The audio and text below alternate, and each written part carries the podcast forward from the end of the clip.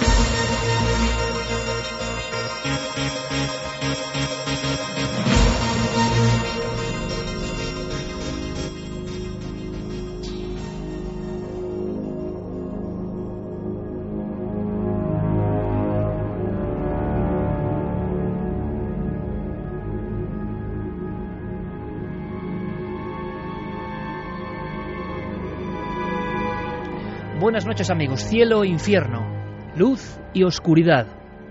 Las dos caras de una moneda que de alguna forma también van a surgir en esta semana de dossier informativo.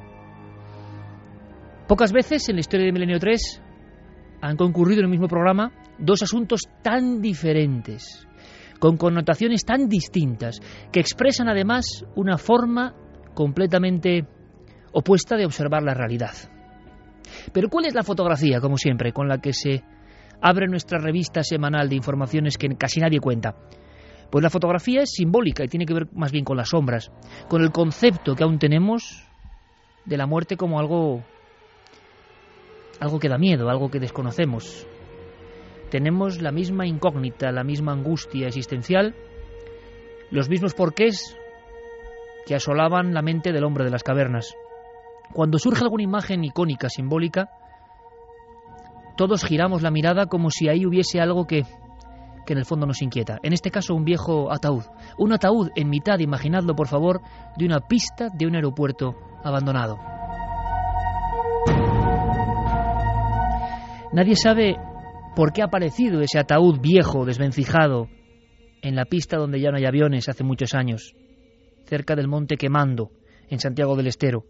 Lo que se ha sabido, lo averiguó el fotógrafo que se aproximó ante tan extraño hallazgo, es que junto al féretro de madera podrida y donde se encontraron además líquidos, líquidos que tras el análisis resultaron ser cadavéricos, había una inscripción en el suelo. Alguien se molestó. La inscripción simplemente decía, la muerte es el comienzo. Curiosamente, en esa misma pista de aviones donde ya no transcurre nada ni nadie, se habían escuchado varias voces. Han salido testigos en la prensa. Marina Maldonado, por ejemplo, dijo al nuevo diario, hacia las 3 de la mañana, carretera colindante, escuchamos un murmullo, unas voces. Prestaron atención y estuvieron muy seguros de que en el enclave exacto donde ha aparecido el ataúd había un rosario de voces, como un velatorio, pero no había nadie una especie de enjambre de voces humanas rezando. Otros testigos, a raíz del extraño, casual y simbólico hallazgo de ese ataúd en mitad de la pista, aseguran que en los últimos días se habían visto un potente foco. Y no había ningún tipo de tránsito allí, un potente foco que venía del fondo de esa especie de gran calzada ancha que se pierde en la espesura. Esa luz hacía determinados giros, y uno de los testigos explicaba a la prensa ayer mismo, la hemos bautizado con un nombre que les va a sonar a los amigos de Milenio 3. La hemos bautizado como luz mala. Varias personas han observado una sombra, una en concreto. El último testimonio, a raíz de este lugar tan especial, este lugar fotográfico que nos reconcilia o nos espanta con el eterno miedo al más allá, decía así, vimos una sombra negra que caminaba hacia nosotros por el centro de la pista. Cuando prendí la luz del auto, observamos que era una mujer. Se tapó la cara. Tenía un vestido antiguo, como de fiesta, color negro. Parecía llevar una gargantilla que destelleaba. La imagen pasó junto al auto y se perdió en medio del monte. Prácticamente a las 24 horas, como una señal, ese ataúd, perdido. ese ataúd tan perdido como estamos nosotros, seres humanos, ante el enigma eterno. Solo esas dos certezas en nuestra existencia. Da igual la riqueza, da igual el éxito, la popularidad o las desgracias. Sabemos que nacemos y que un día moriremos. Pero por fortuna, no todos son sombras en el programa de esta noche.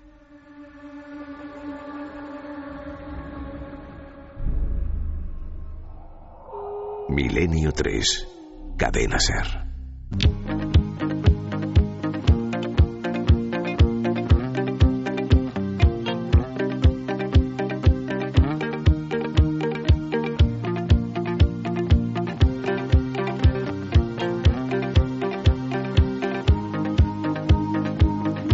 35 minutos, Milenio 3, dosier informativo, revista de actualidad de los misterios y de lo que inquieta y de lo que es curioso para el ser humano ya en acción. Esta escena, esta fotografía es real. Esta fotografía está causando un gran impacto en Argentina y simplemente se emplea o sirve como icono de nuestros temores más ancestrales.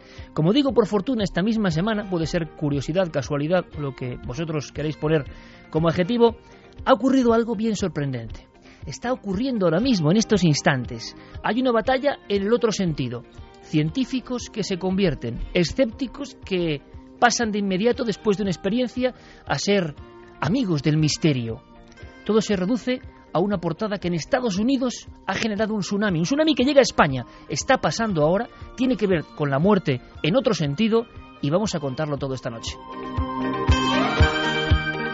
Porque, Carmen, buenas noches. Buenas madrugadas. Ahora mismo tienes ahí una de las revistas más influyentes del planeta, cuatro millones de ejemplares, Newsweek.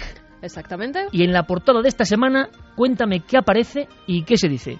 Pues mira, aparece el cielo, nubes, una luz al final y una mano que se alza hacia esa luz. El titular, Heaven is real. El cielo es real. ¿Por qué Newsweek publica esto en este momento de la historia, en pleno 2012. El cielo en concepto de paraíso, paraíso terrenal, jardín del Edén, eterno retorno y unión con la divinidad. ¿Por qué de repente ahora la ciencia nos había arrebatado de alguna forma? Es normal el concepto de que el cielo ya no era nada sagrado, en todo caso astronómico. Pero de repente, repito, esta revista genera un eco sin precedentes, un eco que ya está siendo batalla. Se habla de otros científicos que se suman a ese concepto. ¿Por qué?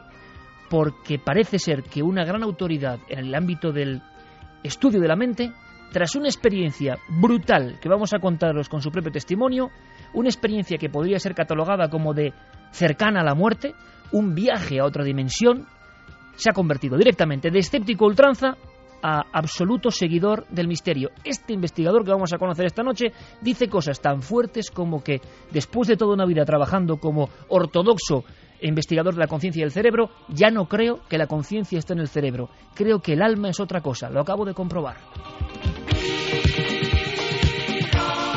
Por lo tanto, Javier Sierra, compañero, buenas noches. Muy buenas noches. La batalla de las ECM con científicos a un lado y a otro, con sus respectivas dagas, está ocurriendo a estas mismas horas. La portada de Newsweek, como no podía ser de otra manera, ha despertado reacciones que en estos momentos se han convertido en realmente furibundas. Fíjate que eh, toda la historia orbita en torno a la experiencia de un neurocirujano, hijo de neurocirujano, licenciado en la Universidad de Harvard y que ha dado clase nada menos que también en esa facultad de medicina, que se llama Evan Alexander.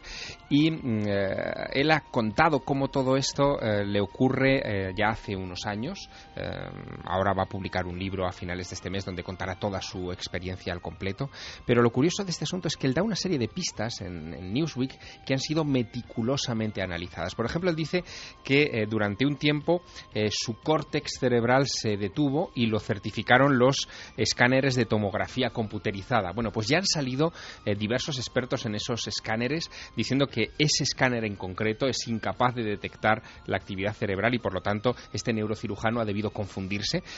dicen que em, tendría que haber utilizado una emisión de tomografía de positrones para detectar ese tipo de actividad. Otros se han agarrado al hecho de que las características de su visión, que después comentaremos, se parecen mucho a una experiencia de ayahuasca, de, ingesta eh, de dimeltriptamina, em, que en fin, que, es muy atípica, incluso dentro de las experiencias cercanas a la muerte, pero los mayores ataques, los que están teniendo lugar en estos mismos momentos en los foros de los Estados Unidos fundamentalmente, vienen por parte de ateos consternados. Vamos a contarnos todo, Javier, porque hay una batalla ahora mismo a raíz de esta explosión. El cielo es real posiblemente en una de las publicaciones más importantes del mundo. Eso genera un tsunami, un tsunami ideológico.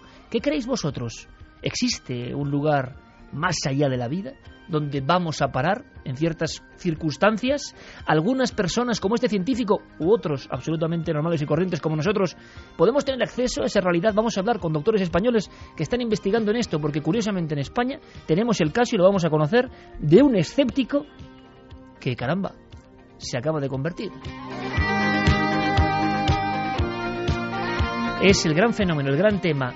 Mm, más que experiencias cercanas a la muerte, la sensación de que existe un alma, de que nuestra percepción de las cosas ha estado limitada a una caja que nos hemos construido y que pasan muchas historias que parecían ficción. Ahora por fin los científicos hablan y cuando los científicos hablan y los medios les respaldan, ocurre esa reacción, la reacción de quienes no quieren que sepamos nada de esto. La batalla no hace años, no, ahora mismo está ocurriendo. Con Fermín Agustín, Noel Calero, todo el equipo al completo y por supuesto Don Santiago Camacho que voy a contaros una cosa. Esta va a ser la parte espiritual y de verdad hay cosas maravillosas. Hay que escuchar la experiencia que ha vivido Evin Alexander para que haya cambiado su forma de vida, algo muy fuerte. ¿Ha tenido una experiencia de conciencia cósmica o qué le ha pasado? Bueno, va a contárnoslo. Pero hay más. La segunda parte del programa, dentro del dossier informativo, va a ser, como decíamos, la cara contraria, mundana, densa. ¿Hasta qué punto el materialismo está llegando a, a horrorizarnos? Y no hay cosa que más nos inquiete que lo que comemos. Sabéis que Santiago Camacho hace un año hizo una investigación en píldoras que fue administrando que causó un gran impacto. Esta noche llegan escenas tremendas. Solo digo una cosa, Santiago, buenas noches. Buenas noches, Iker. Eh, no miento, hace media hora, ordenando los últimos cortes y músicas, me has contado un par de escenas y te he dicho, Santi, no quiero oírlo. No quiero oírlo, pero los espectadores van a querer escucharlo, claro. Pues sí, es una, una imagen muy ilustrativa. Imaginemos un grupo de científicos orgullosos presentando el resultado de años de trabajo, el resultado con el que piensan revolucionar una industria, la industria alimenticia. Y ese resultado es un animal, es un cerdo. Es un cerdo que aparentemente tiene un aspecto normal, pero según nos vamos acercando, vamos viendo algunas peculiaridades que nos llaman la atención. Su color es mitad blanco, mitad marrón, su piel tiene un vello corto que la recubre por completo y automáticamente lo asociamos, decimos, esa piel, esa piel es de vaca. Efectivamente, es un cerdo modificado genéticamente para producir cuero de vaca y que eh, el resultado de la matanza sea mucho más productivo. No solamente obtenemos carne, obtenemos jamones, obtenemos chorizos, sino que además podemos aprovechar la piel para la industria de la curtiduría. Pues eso y muchas otras cosas más, salmones con eh, gen de la hormona del crecimiento humana, todo eso está en medio de ahora mismo una batalla que un estudio francés ha levantado sobre los organismos genéticamente modificados que llegan a nuestro plato.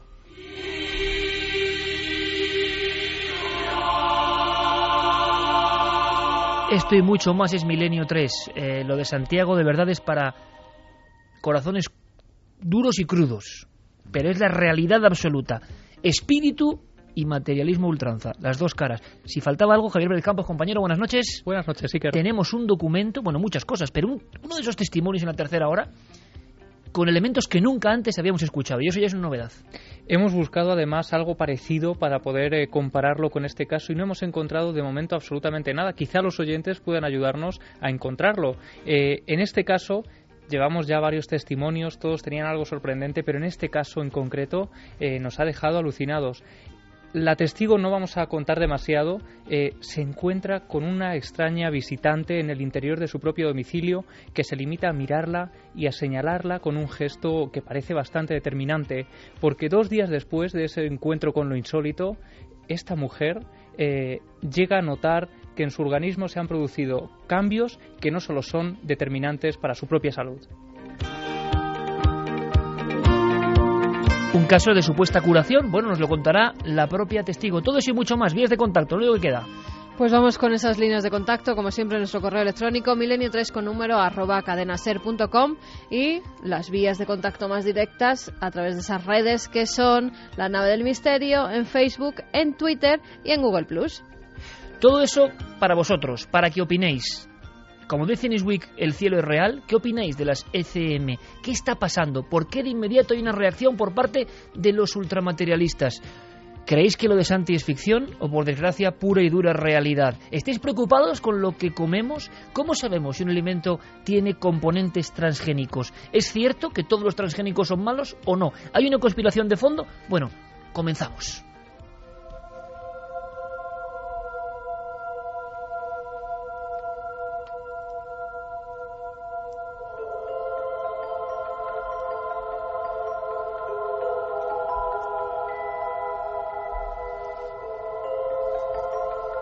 El cielo como concepto. Los persas aqueménidas, citados varias veces aquí, creían que el cielo era un lugar donde había mucha caza, una caza inacabable. Otras culturas y otras creencias hablan de un espacio etéreo con una gran luminosidad y donde uno vuelve a encontrarse, vuelve a unirse con el principio del todo, con la divinidad. Como decíamos, la ciencia nos ha ido desterrando esa idea del cielo como lugar más como concepto donde pueden ocurrir cosas increíbles.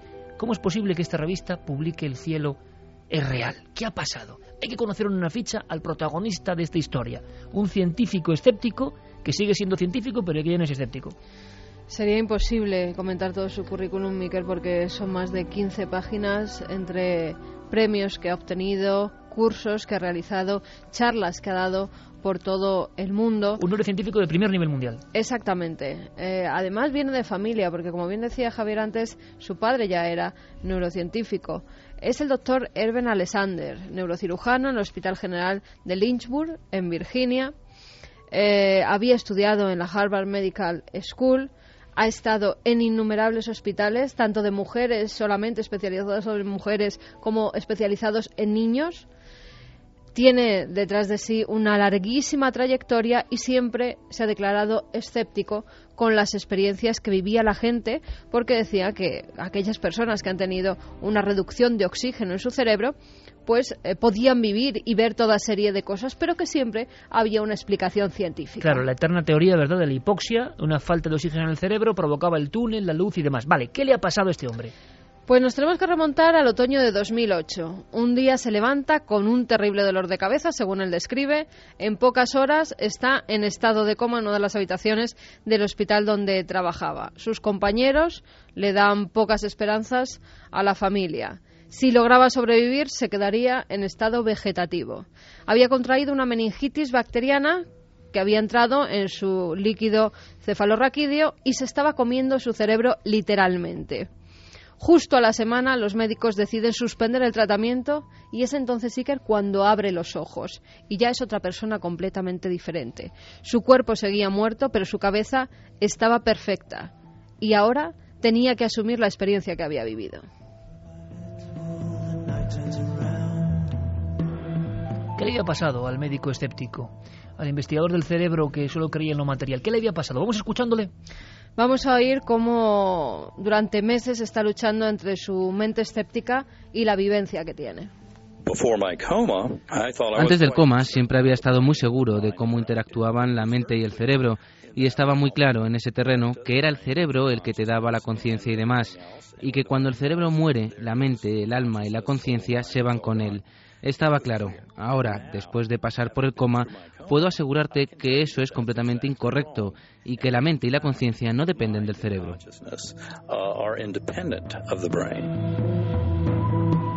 Noel Calero que nos pone a los geniales Pink Floyd con estas voces que parece que vienen de otro lugar que no es el cerebro. Santiago y Javi han hecho un gesto al escuchar al doctor Alexander, al unísono además, de una gran expresividad, diciendo, caramba, vaya bomba. Vamos a escuchar su historia y ahora opinamos. Y con vuestra opinión también fundamental. Seguimos hurgando, nunca mejor dicho, en la memoria de este científico. Él durante mucho tiempo está pensando en esa experiencia que ha vivido. Recordaba un lugar con muchas nubes, como muy esponjosas, entre blancas y rosáceas. Eh, además, él decía que destacaban sobre un cielo muy azul, un azul intenso, casi negro en ocasiones. Por encima de las nubes, él asegura ver unos seres transparentes y brillantes que dejaban como una especie de estelas detrás de ellos. Eh, asegura que ni las palabras ángeles o pájaros pueden describir la belleza de estos seres.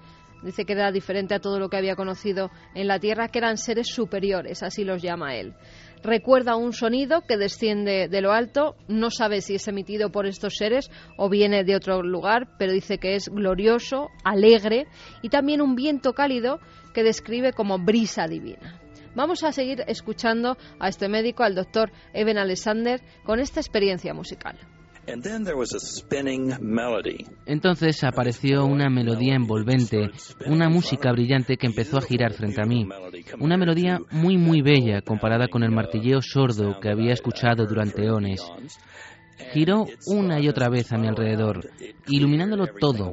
Esta es la parte más impactante y difícil de explicar, como si me hubiesen quitado un antifaz y la realidad allí fuese mucho más viva, real, interactiva y fresca que cualquier otra que hubiera conocido en esta existencia terrenal. El doctor está hablando de una experiencia cumbre que él no puede asociar a ninguna de las soluciones habituales que a nivel de catálogo se dan para este tipo de alucinaciones, dirán algunos y demás. Él sabe, y lo interesante del testimonio es que pertenece al núcleo duro de los que pensaban todo lo contrario, él siente que es algo distinto. Que es algo distinto y que no vive en solitario, está acompañado. Él dice que durante la mayor parte de su viaje alguien le acompaña. Se trata de una mujer joven, con pómulos altos, ojos azules, dos trenzas rubias que enmarcan su rostro. Dice que vestía un traje como si fuera de campesina, en tonos pastel, azules claros, eh, melocotón que volaban juntos en una especie de superficie que parecía un ala de mariposa y que además estaban rodeados de mariposas continuamente, que era un ser tan hermoso que asegura que solo por ser mirado por ella cinco segundos hubiera valido la pena vivir y parece que se comunica con ella de una forma, podríamos llamarlo telepática, aunque él no lo describe así. Ella eh, le da una serie de mensajes que se quedan en su mente. Escuchamos cuáles son esos mensajes. Y estaba allí, junto a una presencia divina y un orbe de luz brillante, Puedo decirte que el tiempo allí es totalmente diferente a nuestro concepto. Eso dificultó entender mis recuerdos porque nosotros tendemos a secuenciar las cosas. A mi lado, en el ala de la mariposa, había una mujer muy bella. Nunca me dijo una palabra, solo me miraba y sus pensamientos se introdujeron en mi mente. Cosas como, eres un ser amado y apreciado, no hay nada que puedas hacer mal, no tienes nada de qué preocuparte, te cuidaremos. Aparte de esos mensajes que se le dan, recuerda que allí mismo, en esa experiencia que está viviendo, él se hace preguntas. ¿Dónde está este lugar? ¿Quién soy yo? ¿Por qué estoy aquí? Y siempre se le da una contestación a través de explosiones de luz, de color. Él interpreta eh, que siempre tiene una respuesta a las preguntas que hace. Dice que sigue avanzando por un lugar y llega a un inmenso vacío que es de infinito tamaño, que es muy reconfortable, completamente oscuro, pero también hay una especie de orbe de luz que era como un intérprete entre él y una presencia enorme que él sentía. Parecía que a su alrededor había alguien o algo. Decía que era como si estuviera naciendo en un mundo más grande y el propio universo fuera como un útero cósmico gigante y el orbe el guía que me llevaba a través de él. Una negra oscuridad llena de luz. Esas son sus palabras.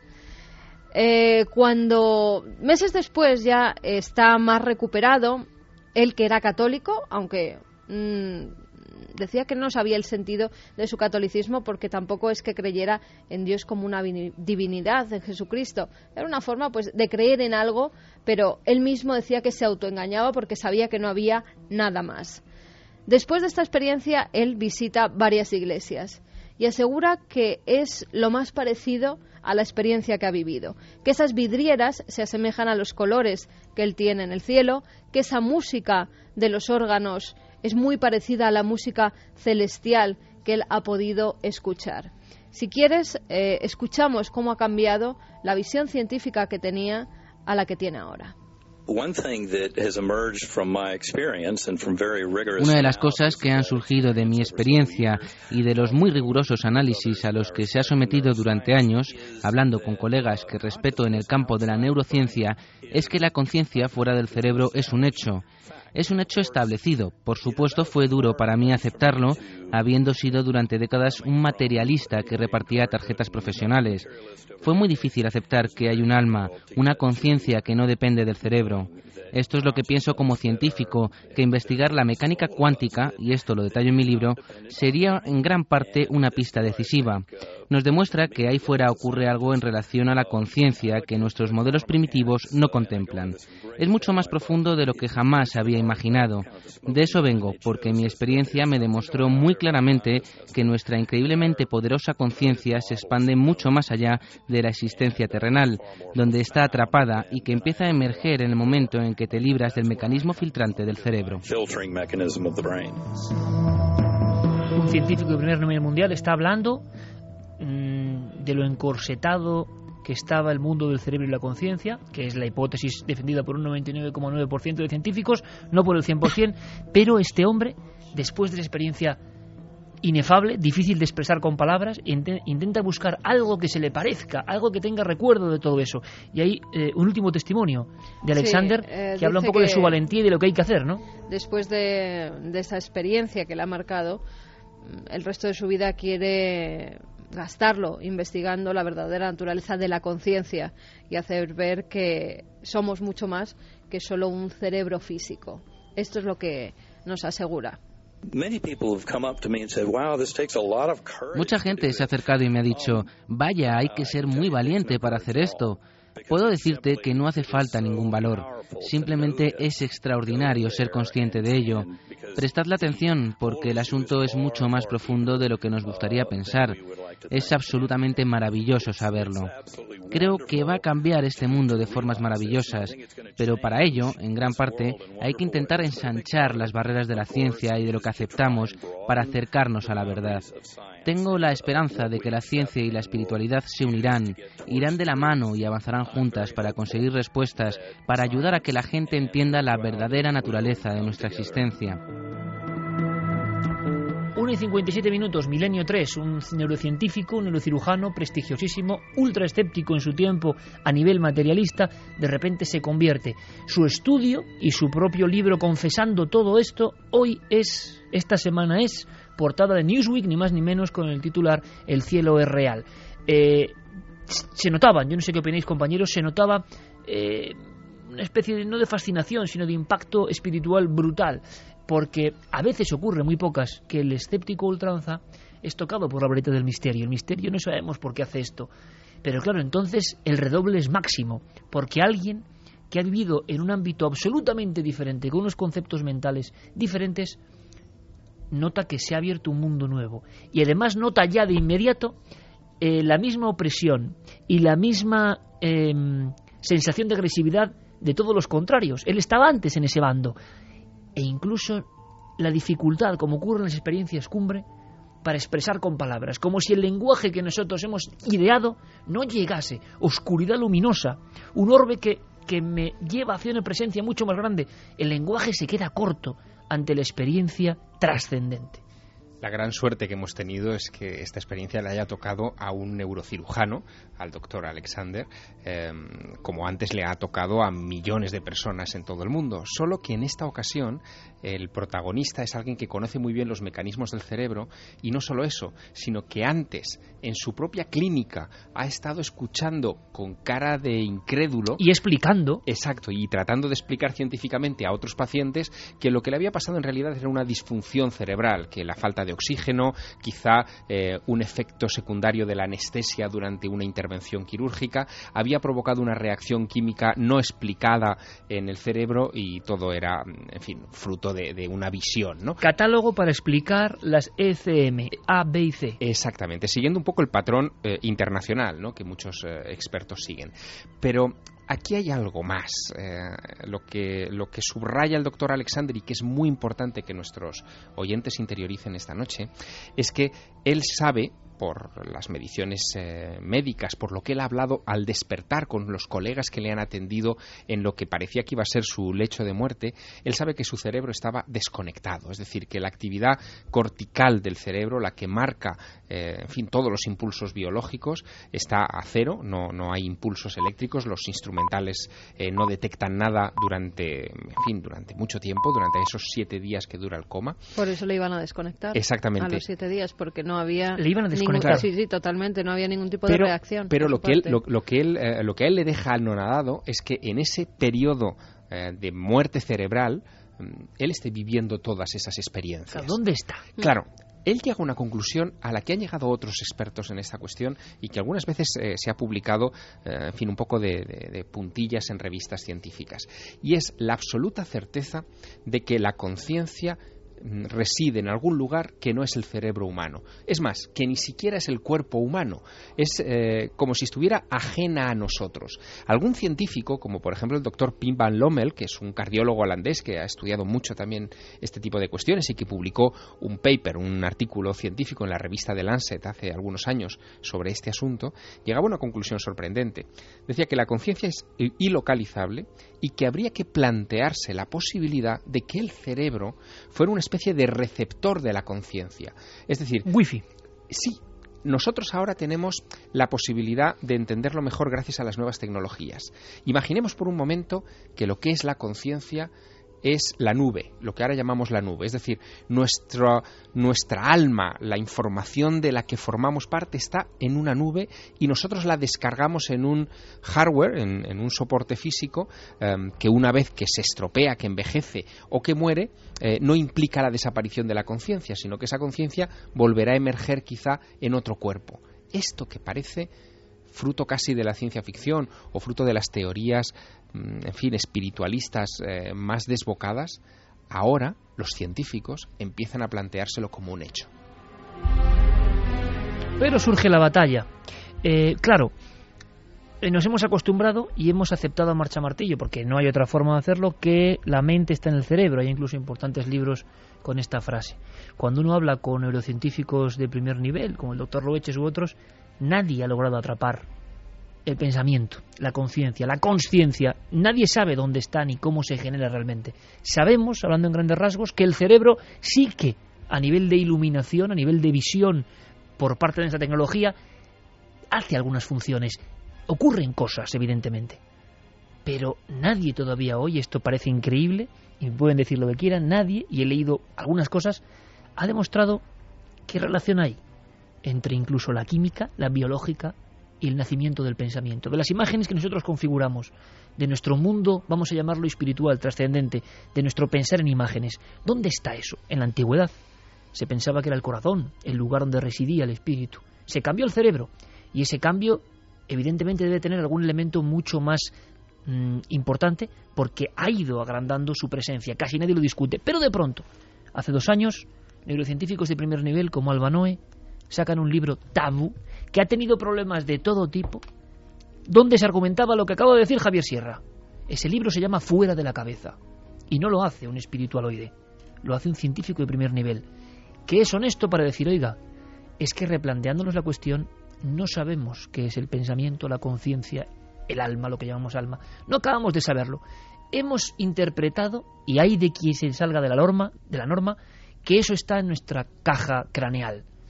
Pero no acabamos de entenderlo. Vemos reacciones, no acabamos de atrapar el pensamiento. Y está habiendo ahora mismo una batalla brutal. Santi, que te veo muy pensativo, eh, ¿cómo interpretas tú, antes de que Javier nos cuente, la batalla online que está ocurriendo ahora mismo? Y es normal, ¿eh? Cualquiera que se salga de ese redil va a sufrir palos de todo tipo. Porque tampoco se puede comprobar, hay que decir lo que ellos dicen. Está en el mismo umbral de misterio que lo que nos han contado oficialmente. Pero es brutal escuchar a este neurocirujano hablando con esta eh, pasión de lo que le ha ocurrido sin género de duda cuando él estaba en el otro lado. ¿Qué puede originar esto? ¿Qué opinas? Pues mira, estoy profundamente admirado porque estamos indudablemente ante un hombre valiente. Y no valiente porque se vaya a enfrentar que probablemente será el caso, a sus compañeros, a sus colegas, a la comunidad científica o al paradigma imperante, sino porque estamos ante un hombre al que de la noche a la mañana se le ha dinamitado uno de los pilares que fundamentaban su vida, sus creencias, su proyecto vital y eh, no solamente se ha enfrentado a ello, sino que lo ha aceptado y ha aceptado el reto de comprenderlo. Eso realmente es un científico como Dios manda y un hombre valiente.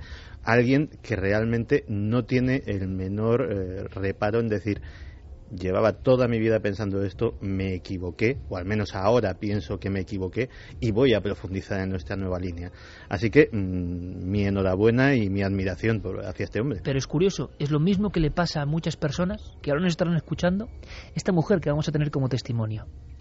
Ellos posiblemente han vivido la aparición de un fantasma, de lo que parece una imagen de otro tiempo, o han tenido una experiencia cercana a la muerte, o han visto un objeto brillante del que se baja un ser cuando uno habla con estos testigos, como por ejemplo con los últimos que hemos tenido, el guardia civil, eh, que también, vamos a decirlo, ¿no? Ha, visto como mucha gente se le ha puesto un poco en contra, o sea, ha sido difícil sacar esta información, es como un sarpullido. La reacción es como un sarpullido eh, del materialismo, del oficialmente correcto, de que nadie salga de la senda. Entonces, incluso eh, se, se, responde al unísono como está ocurriendo ahora con este cirujano, claro, con este neurocirujano. Pero yo he detectado y por ejemplo, sé que muchos de los que estamos en la mesa nos pasa lo mismo. Esa ruptura de parámetros, esa, ese que se te caiga el castillo de naipes con el que has construido tu concepción de la realidad, le pasa al testigo del misterio, no solo de la experiencia cercana a la muerte, el que ha visto un fantasma, y yo no sé qué son, pero el que lo ha visto, cuando te lo cuenta de verdad de corazón, te das cuenta que es un hombre que ha perdido, una mujer que ha perdido el rumbo vital y que tiene que asirse a otra cosa porque ha visto algo muy claro y no le convence lo que le dice el psiquiatra, una alucinación. No le convence eh, la explicación eh, de prospecto sencillo con la cual intentan aliviarle, porque él ha tenido acceso a ese otro lado inefable, lo ha visto en cierto momento y se ha impregnado de él. Y entonces no sabe ni cómo explicarlo. Si lo veis en muchos testimonios, esa dificultad para explicar cómo era era muy parecido a lo que contaba este doctor. Esa oscuridad luminosa, esa presencia de un ser que no sabemos qué es, se han enfrentado, han estado unos segundos en otro lado. Solo hay una diferencia, Iker, en el caso de las experiencias cercanas a la muerte, y es que eh, se suelen estudiar siempre en uno de los ámbitos eh, que, en fin, en el último siglo y medio, dos siglos, eh, se ha convertido casi en el adalid del materialismo. La medicina ha tratado de alejarse de sus predecesores, que eran los brujos, los chamanes, los visionarios, en fin, aquellos que eran los que ejercían la sanación del cuerpo, pero también de el alma en las culturas antiguas. Eh, sorprendentemente, nuestra medicina ha renunciado a la sanación del alma. Y en parte es normal, Javier, hay que entenderlo porque tampoco se puede medir ni controlar. Claro, pero en este caso, que una bomba de relojería de este calibre estalle dentro de un ámbito tan materialista em, justifica quizá toda esta reacción que se está viviendo en estos momentos. Fíjate, por revisar un poco titulares que en estos momentos se están imprimiendo en las portadas de muchos periódicos del mundo. ¿no? The Globe and the Mail, que es el periódico más importante de Canadá, eh, sacaba hace unos días un titular de portada que decía Heaven or Hallucination, es decir, cielo o alucinación, en referencia a este asunto. O el Daily Mail, eh, periódico importantísimo en el Reino Unido, eh, se preguntaba en grandes letras de molde ¿Ha visto realmente este hombre el cielo? Porque desde la perspectiva de los cronistas de estos medios de comunicación, médicos todos ellos, los que han hecho los artículos o, que han opinado sobre este tema, es inconcebible inconcebible, inaceptable. Exacto, que alguien pueda haber atravesado ese umbral de la muerte y diga que lo que ha visto lo ha visto estando muerto sobre, en fin, sobre su cama en el hospital. Y ese prejuicio ocurre en todo. Yo no sé si el doctor Alexander ha visto el cielo o no, no sé si existe el cielo o no, no sé absolutamente nada, pero lo que ocurre es que las reacciones son muy curiosas y a mí me extrañan. Lo hemos comentado en alguna ocasión. En todos los ámbitos, cuando un experto toca de lleno con lo sagrado, se encuentra con un aluvión de mazazos que no saben ni de dónde vienen. Hay un caso que me impresionó y que contaba la semana pasada con nuestro amigo eh, Daniel, el Guardia Civil, era, no te preocupes, he conocido autoridades como Jean Claude, presidente de la UNESCO del arte rupestre, aceptadísimo, ejemplo doctor Alexander, libros fundamentales, adorado por todos los expertos de la paleontología, la pintura rupestre, la prehistoria, pero un día se da cuenta de que en el chamanismo en los trances, en los viajes al otro lado, en esos saltos hacia otro lugar que no entendemos, ese lugar de luz, a veces de sombra, pero que siempre de luz, que se expresa en las cavernas, él cree que ahí está la clave del nacimiento del arte, y es nada, ¿eh? La clave... Bueno, pues me decía Jean-Claude, nunca en mi vida la misma gente que me adoraba se convirtió como el poseído que es, que es endemoniado y casi me querían matar. Me había convertido en un enemigo, había abierto una brecha, un abismo, para decir que el arte no tiene nada que ver con lo que creíamos. Yo mismo estaba rompiendo lo que creía, pero otros no están dispuestos a hacer ese esfuerzo y se ponen de frente. Iker, porque en, este caso nos centramos en eh, los paleontólogos, en el caso de las pinturas rupestres, o los médicos, en el caso de la medicina, se centran en los qués, es decir, en una visión muy descriptiva, muy superficial, muy materialista, y no se preguntan por los porqués. ¿Por qué se pintaba en las, en las cuevas rupestres? ¿Qué mm, utilidad eh, en este caso espiritual, tenía para aquella gente que los pintaba o que se acercaba a ellas. Es, muy sorprendente lo que, lo que está pasando con este asunto de, la portada de Newsweek en esta semana. Está generando una alergia, ¿no? Pero yo creo que, los efectos se van a dejar notar durante, durante varias semanas. Ahora vas a contar más cosas, porque enseguida conectamos de forma expresa, eso sí, si os parece. Vamos a escuchar vuestras opiniones, me interesa mucho saber qué opináis de esto. Y de inmediato quiero que nos cuente algo el doctor Gaona, que es ese español, ese psiquiatra que se ha metido en el tema del túnel y de alguna forma es, ya no es escéptico. Y empieza a pensar que la conciencia está en algún lugar mm, no muy tangible. No, mira, todo esto yo creo que procede de una concepción filosófica que ya llevamos arrastrando en esta civilización cuatro siglos. Eh, la revolución cartesiana sirvió para mucho, nos ha dado probablemente casi todo el bienestar material, tecnológico, científico y médico del que disfrutamos hasta ahora, pero se basa en una concepción filosófica que puede no ser del todo exacta, que es que el universo es una máquina. De hecho, cuando los primeros científicos de la época de Descartes hacían vivisecciones de perros, de gatos, de animales y oían sus quejidos, en realidad no estaban oyendo sus quejidos, estaban oyendo los engranajes de una máquina funcionando. Por eso no lo podían hacer con esa sangre fría, por eso se sigue haciendo con esa sangre fría. Pero a lo mejor el universo no es una máquina a lo mejor nosotros no somos una máquina y a lo mejor todo es algo más. Y igual que hubo una revolución cartesiana de la que nos hemos beneficiado muchísimo en estos cuatro siglos, a lo mejor es el momento de dar un paso más adelante. Muchos científicos lo están haciendo, un puñado por lo menos, ahondando en la gran y misteriosa conciencia, en eso que no acabamos de entender, como del Big Bang cómo de la materia incandescente se ha acabado en la conciencia. ¿Dónde está el paso? ¿En qué momento? Es un enorme misterio y da la sensación de que retazos desdibujados, diapositivas que se encajan mal, se aparecen de vez en cuando para contarnos que no lo sabemos todo. Cuando le ocurre a un científico de este nivel, se provoca un tsunami tremendo que llega a la portada de Newsweek. Vamos a hacer algo más.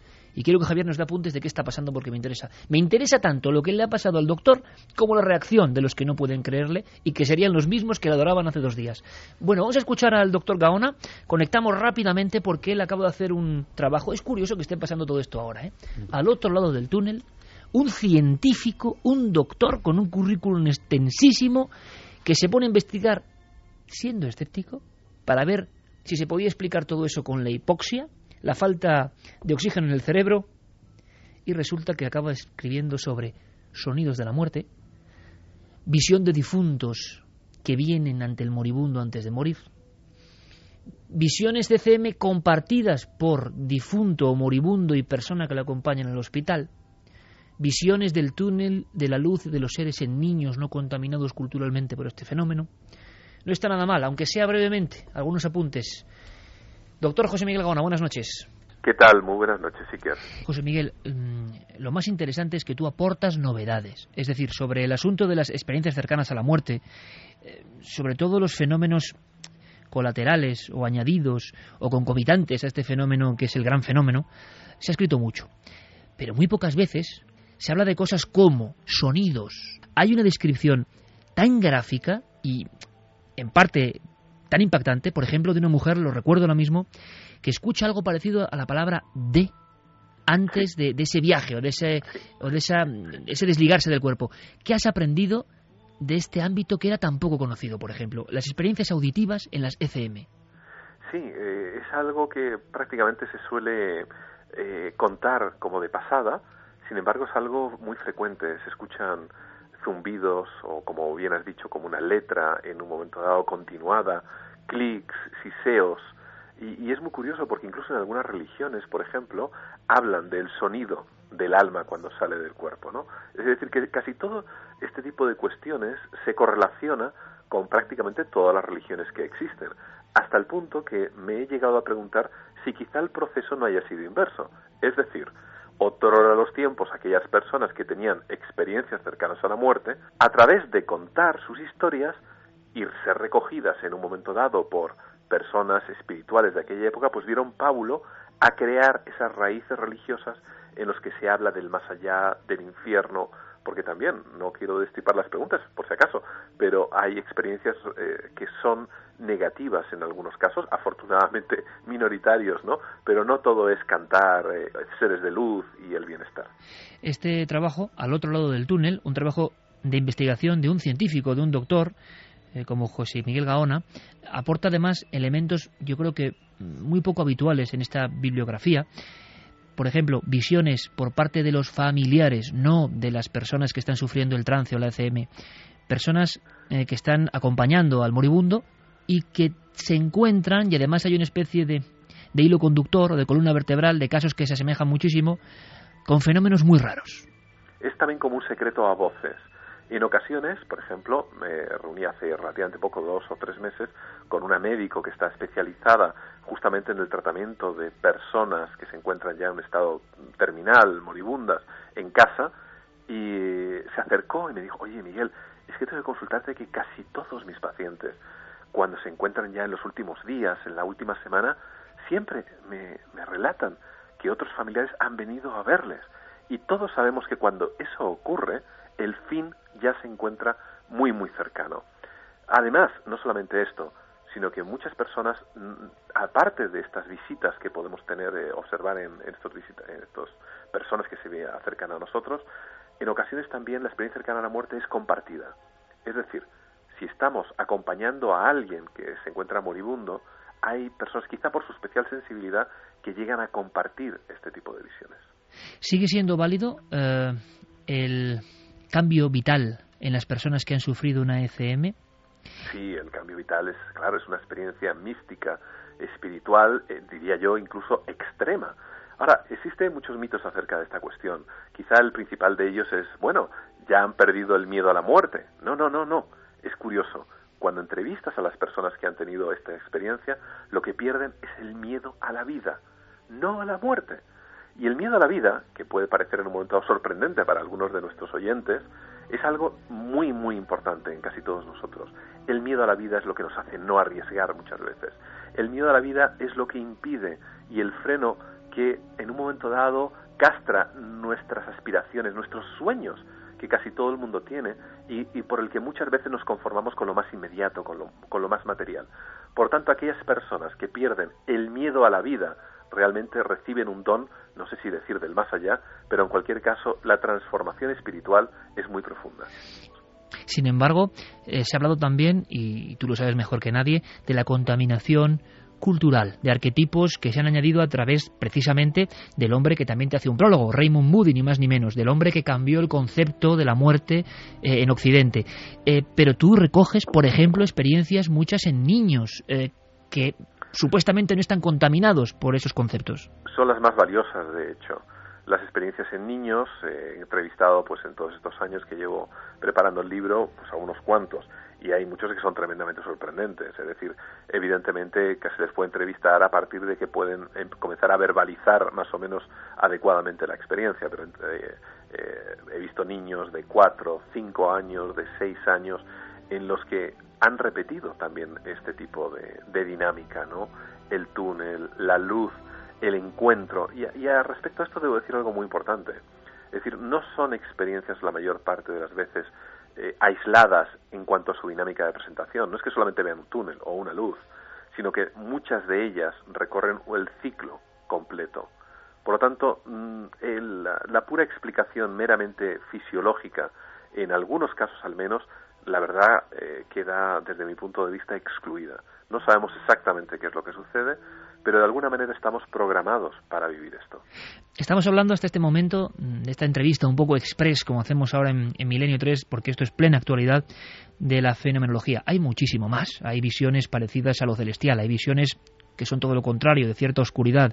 Hay todo tipo de elementos visuales, eh, incluso premoniciones, en fin, todo lo que el oyente ya se imagina en torno al gran fenómeno. Pero a mí me interesaría especialmente hablar con José Miguel Gaona, persona, doctor. Y yo te pregunto, eh, ¿no has atravesado la delgada línea roja del tabú? Eh, una persona de tu prestigio de repente se pone a investigar en estas cosas. Me gustaría mucho, y seguro que la audiencia también, saber si te has encontrado con excesivas reticencias. Bueno, eh, en parte la comunidad científica y particularmente en España, además, pues se encuentra todavía quizá un poco atrasada en este aspecto, ¿no?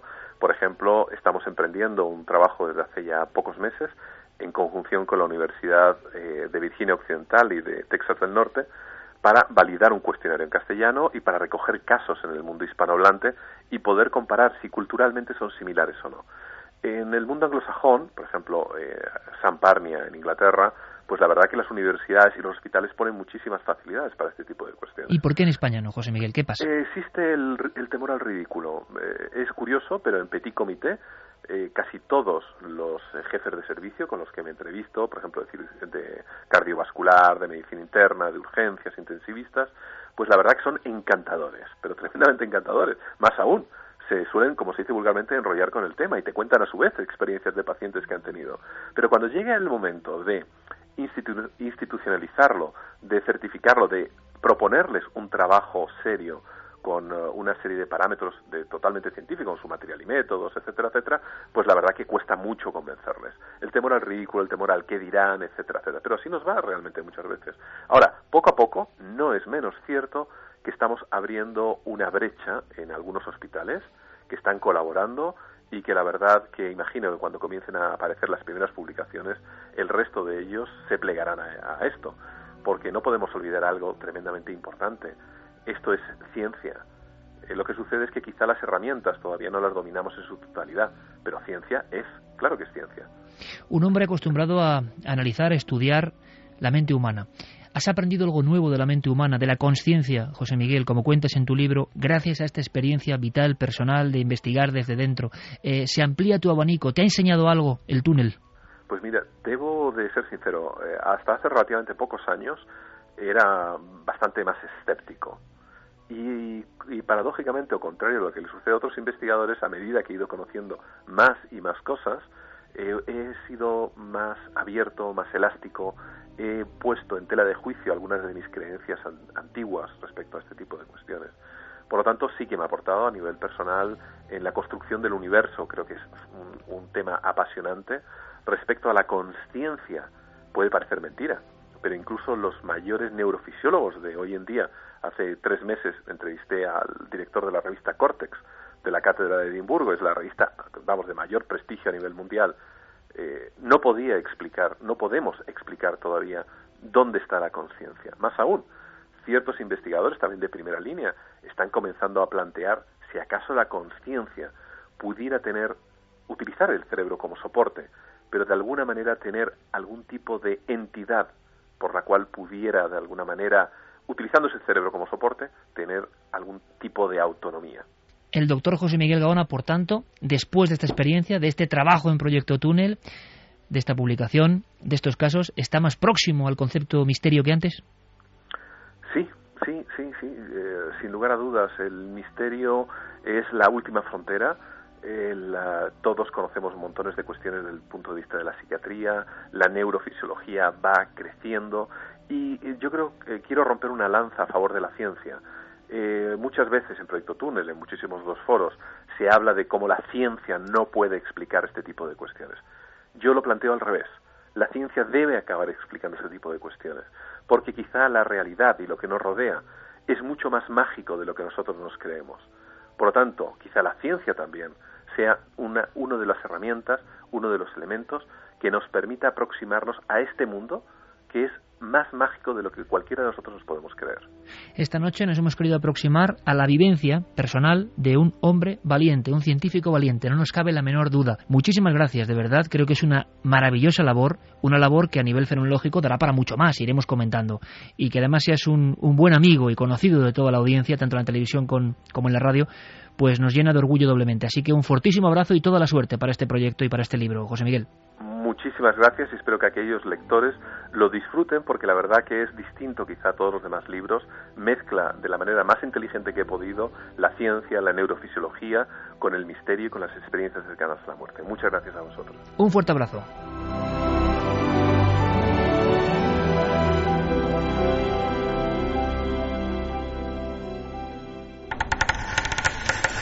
Milenio 3.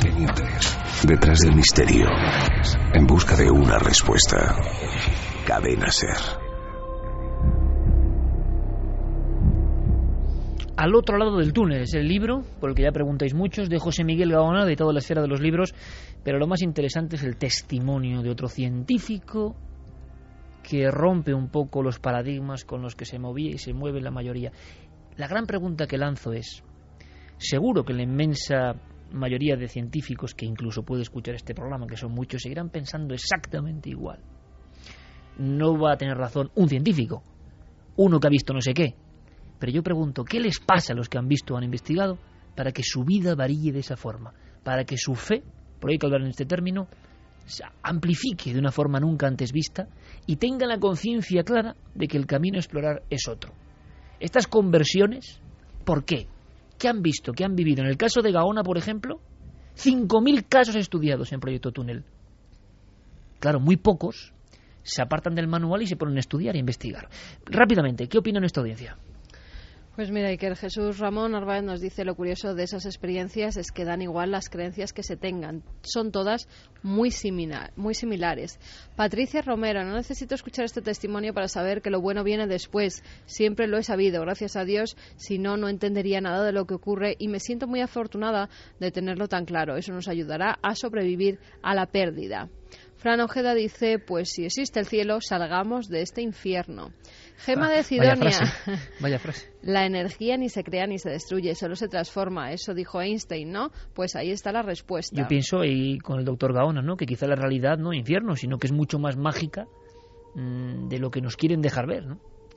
Nos decían también, nos preguntaba Silvio Montero sobre las ECM, ¿existe algún caso de ECM de alguna persona que no ha sido buena? Un asesino, por ejemplo, ¿ven lo mismo? Hay experiencias de ese tipo y hay Por lo que diferentes nos opiniones. comentaron a nosotros algunos médicos no ven lo mismo. Sí. Y había algunas muy Ve- terroríficas. sí. Incluso, incluso así, ven tabulado. imágenes oscuras, ven Sí, sí. seres extraños, tienen infernales, miedo, infernales, infernales. que curiosamente se parece, ¿verdad, Javier, a lo que los viejos pintores pintaban del infierno y resulta que, que, que tiene una relación. Y de hecho, eh, perdón, de hecho Peter Fenwick, cuando estaba haciendo su estudio, no ya sobre las experiencias cercanas a la muerte, sino sobre esas primeras 24 horas, 24 horas anteriores a las que hacía referencia el doctor Gaona, que te vienen a buscar de alguna forma, eh, él mismo tuvo ocasión de eh, conocer de primera mano los casos de algunas personas que habían pertenecido, por ejemplo, al crimen organizado y que los que le venían a buscar eran sus víctimas y que esa, eh, esas 24 horas anteriores fueron de anteriores a su fallecimiento fueron de todo menos agradables. Silian dice, sinceramente tengo total convicción de que en las horas previas a la muerte ocurre algo. Manuel Mendoza, mi abuelo, parecía decirle que no se lo llevasen a alguien y parecía abrazar también a alguien en las horas previas y eso que estaba sedado. Bueno, siempre como hemos tenido Muchas un experiencias. familiar moribundo al lado, vemos como normalmente nombran a sus familiares ya fallecidos, a su madre, a su padre, incluso ti- mantienen conversaciones con ellos. Eduardo Flores dice hemos de cambiar esa conciencia tan racionalista y que mantiene nuestras puertas de la percepción cerradas. Esto es muy interesante y quizá resume un poco todo. No quiere decir que esto tenga que ver ni siquiera, pienso yo, no lo sé, con la religión o, o la religión parte de experiencias de este tipo de las primeras comunidades que veían cosas, pero lo cierto y verdad es que es mucho más sencillo, amigos, explicarlo como que al cerebro le falta oxígeno. Así nos evitamos un montón de líos, No vaya a ser que la gente crea otras cosas. No vaya a ser que ya que hemos entendido que no existe la divinidad ni nada superior al ser humano, resulta que hay cosas que están por encima del ser humano. No vayamos a liarla. Mejor que no haya oxígeno, ¿no? ¿Y quién se sale de ese parámetro? ¿Quién es el valiente? ¿Le pasa con el Guardia Civil? ¿Que dice que ha visto esto y luego seguro que tiene problemas? En el ámbito de la medicina, en donde sea, ¿quién se atreve a dar el primer paso? Solamente alguien que esté muy seguro de que lo ha visto. Mm. Por ejemplo, en España también teníamos al doctor Vila que también aseguraba que en mi opinión sincera, muy recomendable lo de Gaona. ¿eh? Lo de Gaona es un pedazo de estudio. ¿eh? Y fíjate, el doctor Vila fue el primero que nos habló de experiencias cercanas a la muerte en niños. Sí, señor. Que no están contaminados por lo que se dice en los medios de comunicación, por haber oído otras historias y cuentan exactamente lo mismo. Lo, que pintaba el bosco, el círculo. Hay, hay un estudio con niños que, que, es muy sorprendente. Lo hizo hace ya unos cuantos años Melvin Morse, un, importante eh, médico norteamericano. Ha habido escándalo además con Ha habido escándalo ¿no? recientemente. Sí, bueno, este, este médico hizo un estudio eh, comparando eh, 26 niños que tuvieron eh, accidentes y en, eh, como consecuencia de esos accidentes inesperados algún tipo de experiencia de coma, etcétera, con 128 niños eh, enfermos crónicos a los que habitualmente se les suministraban drogas e incluso ventilación asistida. Lo que él pretendía es, cogiendo esos dos núcleos de población, digamos, no susceptibles de estar contaminados culturalmente, ver hasta qué punto se producían experiencias cercanas a la muerte en esos ámbitos. Bueno, pues fue muy curioso el resultado porque de los 26 niños que tuvieron ese tipo de accidentes y accesos de coma, eh, 23 tuvieron experiencias cercanas a la muerte. 23.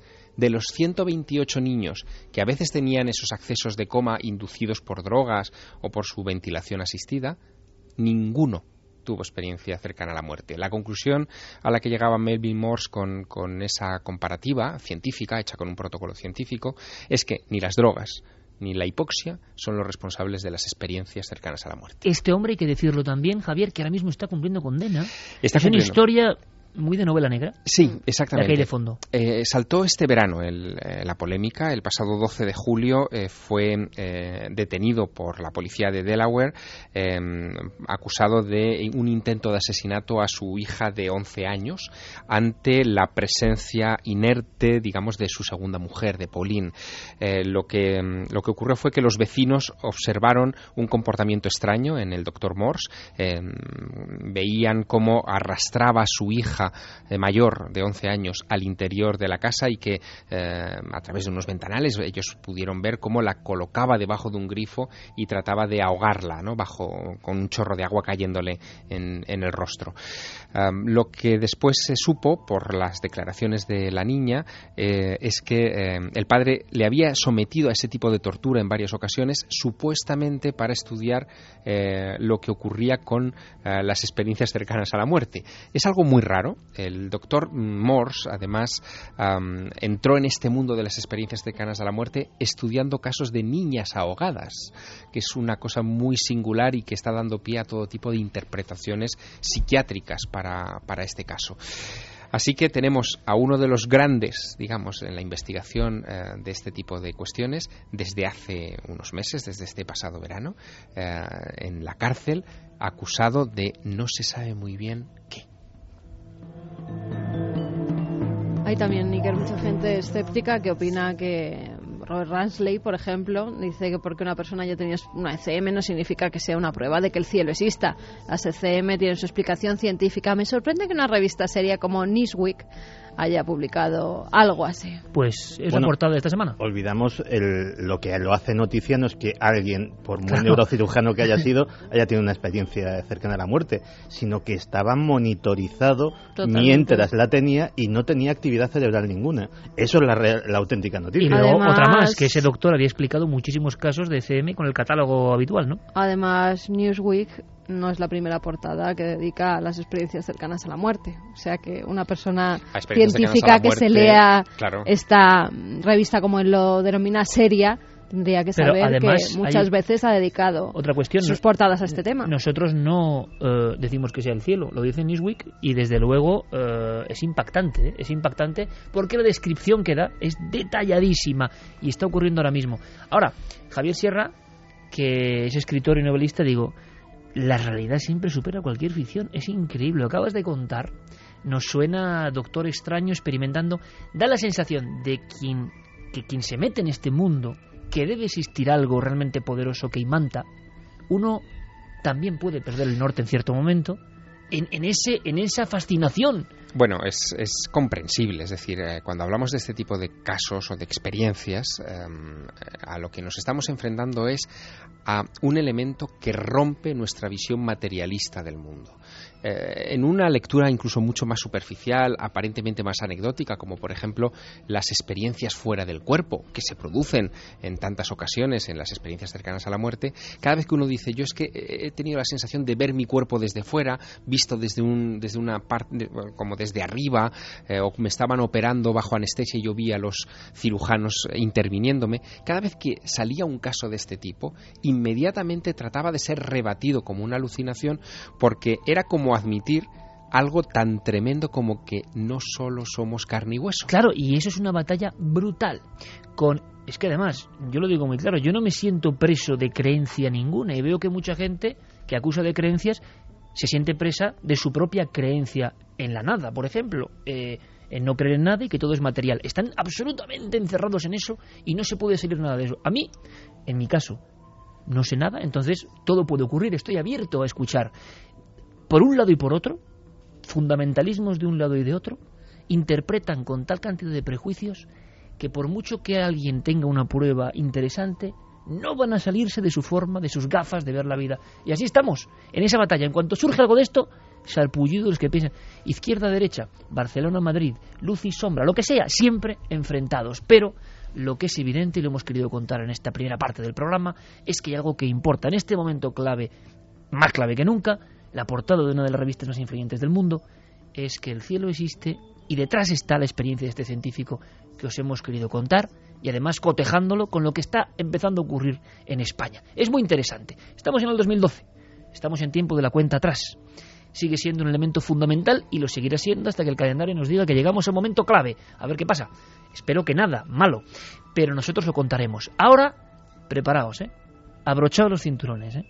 Lo que trae Santiago Camacho pues mira, es una visión muy materialista, muy de maquinaria, muy de que no hay nada sagrado, muy de que somos los dueños de todo. Pues así nos luce el pelo. Lo va a contar Santiago Camacho.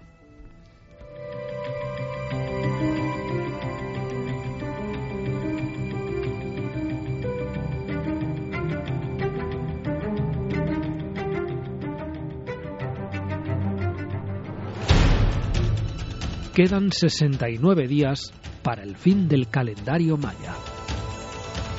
El miedo al apocalipsis, catástrofes naturales y guerras ha disparado la venta de búnkeres de lujo y también sus precios, pero ahora empiezan a aparecer cada vez más ofertas asequibles para que la supervivencia esté también al alcance de la clase media. Ahora una página web estadounidense ofrece varios modelos de búnkeres tipo Atlas que cuestan entre 18.000 y 78.000 dólares y que gozan de gran calidad. Preparados para instalarse en el sótano de cualquier casa unifamiliar para sobrevivir al fin del mundo, disponen de una ducha, detectores de radioactividad y bacterias solares. En el mercado de refugios subterráneos tampoco faltan ofertas de lujo que alcanzan precios por encima del millón de dólares.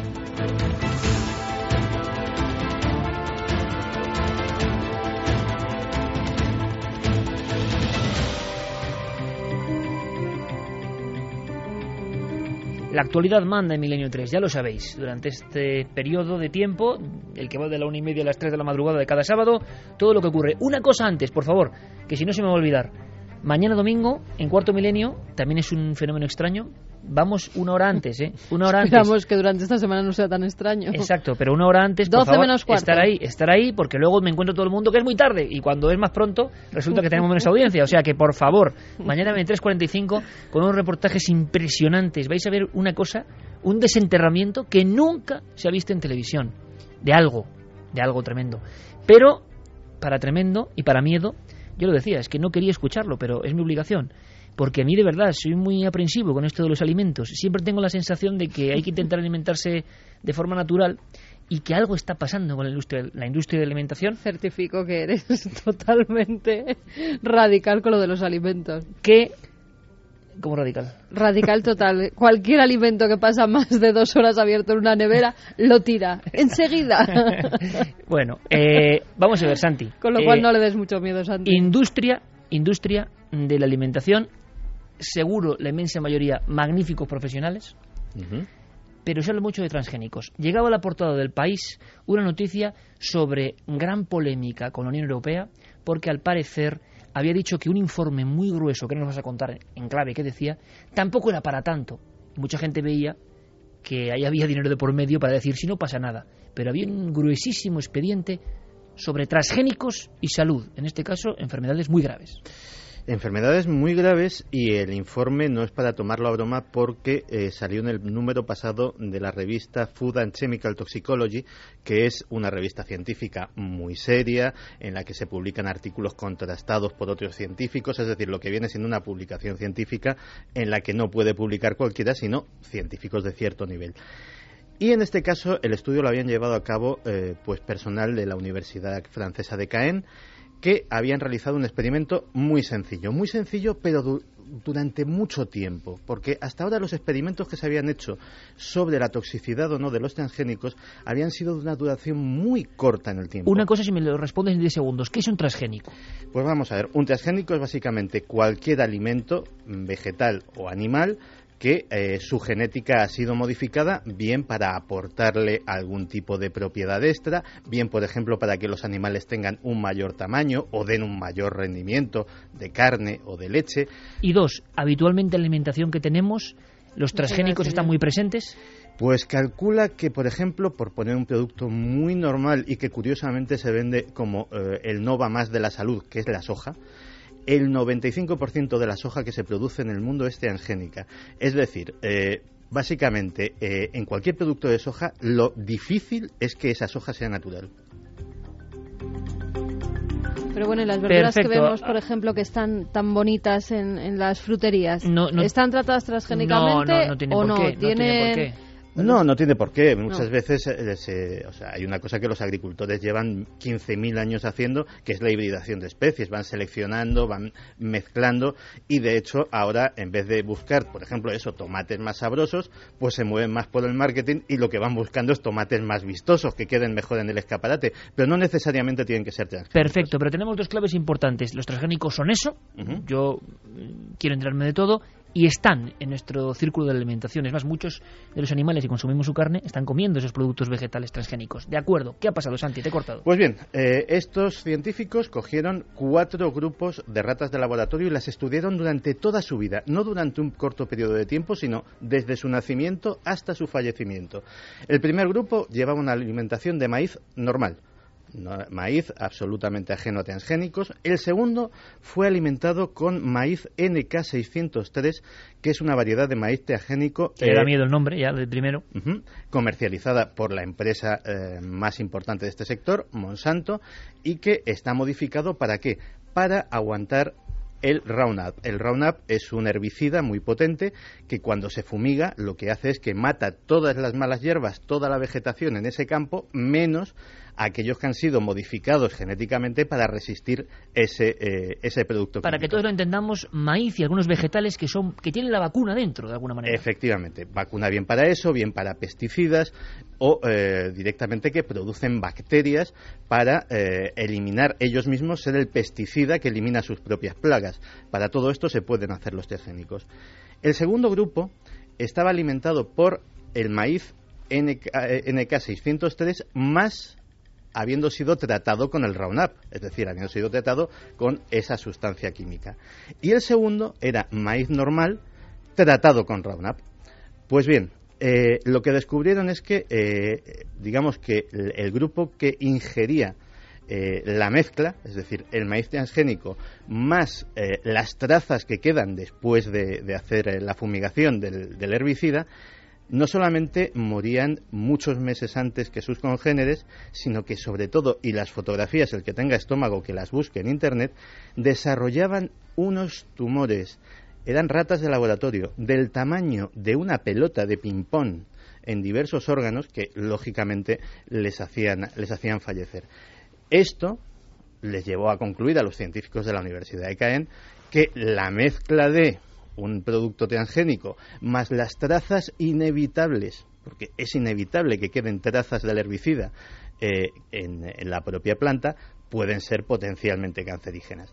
Pues si se ha montado un revuelo con lo de las ECMs, ni te quiero contar lo que hay ahora mismo entre defensores de los En la misma semana prácticamente. En la misma semana. Ecologistas, eh, gente, científicos de un lado, científicos de otro. Para que te hagas una idea de las consecuencias, las autoridades rusas han detenido completamente sus importaciones de maíz transgénico. Francia eh, pedirá que se adopten todas las medidas necesarias para la protección de la vida humana y animal relacionadas con este tema. Pero a su vez, como muy bien decías, la Agencia Europea de Seguridad Alimentaria ha sacado un controvertido a su vez comunicado Que era portada del país. Tirando completamente por tierra este estudio, señalando eh, mm, por lo menos una decena de fallos en la metodología o de fallos eh, en, en su elaboración y, digamos, poniéndose claramente de parte de las empresas productoras de transgénicos. ¿Es tan bueno el estudio? ¿Es tan malo? Pues se lo hemos preguntado a Patrick Holden, que es eh, presidente de la Fundación de Alimentación Sostenible, que es una ONG británica muy prestigiosa en este tema. Esta es la primera vez que una prueba extensa de alimentación de animales ha demostrado el impacto de alimentar con maíz transgénico, del herbicida de algunas empresas o de la combinación de ambos. Los resultados han sido extremadamente serios. En las ratas de laboratorio han aparecido desórdenes de riñón, incluyendo tumores, y lo más preocupante, en las ratas hembras aparecieron tumores de mama. Me refiero a niveles extremadamente no habituales. Más de un 80% de las ratas hembra tenía tumores al final de la prueba.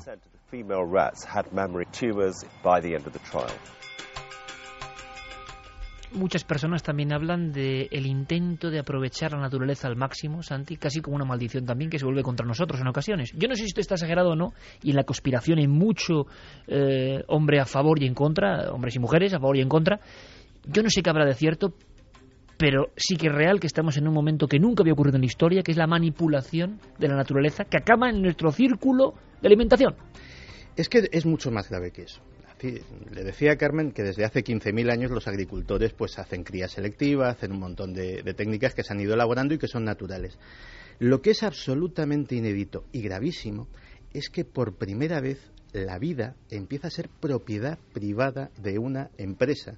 Es decir, eh, los agricultores no son dueños de la patente de sus semillas. Si ellos mismos, incluso de su propia cosecha, eh, se quedan con parte para resembrar el año que viene, cosa que se ha hecho desde hace eso 15.000 años, tienen que informar a la empresa propietaria de la patente de la semilla y pagar por esos derechos. Tienen que decir cuántos sacos de, se- de semilla me quedo, pues a tantos por al concepto de royalties te tengo que pagar tanto dinero. Si no lo haces así, hay decenas, miles eh, por todo el mundo de inspectores de esas empresas inspeccionando uno por uno los campos de cultivo del mundo para ver cuáles llevan sus semillas o no. Hemos llegado a la desnaturalización de la naturaleza al máximo nivel. ¿Había algún ejemplo en, en los documentos de voz que vamos a tener muy gráfico y algunas escenas como las que he contado antes, pero incluso en elementos como la leche, en el, en el ordeño de la leche, por ejemplo, ya no a nivel transgénicos, sino de aprovechar al máximo una industria eh, y que, hombre, produce un poco de, de- de- Esto es un poco fuerte, pero están diciéndolo inspectores, investigadores, la necesidad de exprimir eh, la naturaleza, nunca mejor dicho. ¿A dónde nos lleva, no? Pues eh, si hay gente impresionable, eh, que se vaya preparando porque esto se lo hemos preguntado a Steve Wilson, que es un conocido periodista de investigación norteamericano que fue uno de los primeros en sacar pues importantes escándalos de la industria alimentaria de su país y que eh, nos daba una escena absolutamente sobrecogedora. Sonaba como una forma de obtener más dinero de cada unidad de producción. No les llamaban animales. Estas grandes granjas corporativas las llamaban unidades de producción y podías obtener más leche de cada unidad de producción de la que nunca se había obtenido. Pero el problema era que el uso de la hormona artificial causaba todo tipo de problemas en las vacas. Causaba una enfermedad que se llama mastitis, que es una infección muy dolorosa en las ubres. Cuando ordeñas a una vaca que está afectada de mastitis, no sé cómo decirlo, espero que no haya gente cenando mientras ve esto, pero el pus de la infección que tiene en las ubres acaba en la leche y la cantidad de célula somática, como lo llaman ellos, es decir, la cantidad de bacterias en la leche, aumenta.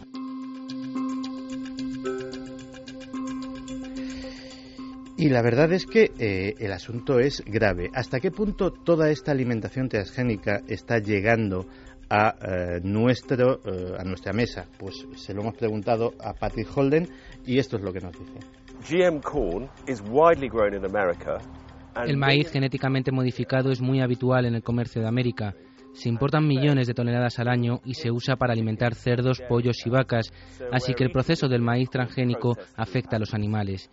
En el caso de los herbicidas, las empresas los anuncian en televisión para usar en sus jardines y se usa a gran escala en los campos de trigo del país. Y los niveles residuales alcanzados por los ensayos de la investigación son alarmantemente perjudiciales para la salud humana a largo plazo y todas ellas llegan hasta nuestra comida. ¿Hasta qué punto esto es verdad? Pues nos vamos a acoger al estudio que hizo en su día en la Universidad de Colonia el profesor Walter Doeffler. Walter Doeffler estuvo eh, alimentando pollos eh, con eh, maíz, con soja, con pienso que él sabía que había sido mm, sacado de plantas alteradas genéticamente. Y luego, sencillamente, sacrificó esos animales y les hizo estudios de ADN. ¿Para qué? Para comprobar si el ADN extraño se había alojado en su propio código genético. Y se encontró que efectivamente porciones identificables del código genético de esos elementos alterados estaban incorporándose en diversos órganos de los pollos sacrificados, con lo cual se demostraba que efectivamente eso alteraba la calidad y las cualidades del ganado eh, del ganado alimentado con esos piensos transgénicos. Hay escenas, cuando se contaba antes, Santiago, muy gráficas, muy tremendas. Claro, hay dos preguntas que responder antes de acabar esta hora y luego iremos en la siguiente, empezaremos con las cuestiones que seguro que son muchos del tema de la alimentación.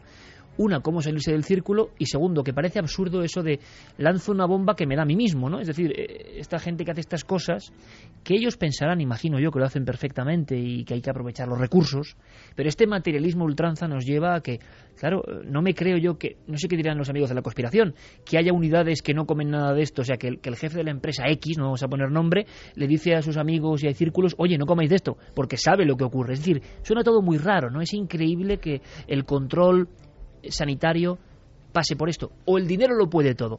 Me gustaría, Santi, simplemente porque había un par de fotos que tú comentabas antes que no son ficción. Eso del salmón con hormona del crecimiento humano, eso del cerdo que da cuero de vaca. O sea, eso propio de Ambroise Paré, de los monstruos. Eso hemos llegado a eso. Hemos llegado a eso y de hecho los salmones eh, los salmones transgénicos están a punto de ser aprobados por la FDA, por, la, eh, por el organismo estadounidense que aprueba los medicamentos y, los alimentos para ¿Y qué tiene ese salmón a diferencia del otro? Pues tiene hormona del crecimiento humana. Es decir, mm. tiene el gen humano sacado de seres humanos y adaptado al salmón que produce la hormona del crecimiento. ¿Con esto qué se consigue? Que el salmón madure muchísimo antes, es decir, crezca mucho antes que sus congéneres, sea del doble o el triple de tamaño que un salmón salvaje. La Más rodajas, ¿no? Ese es el final. No, no, no solo eso.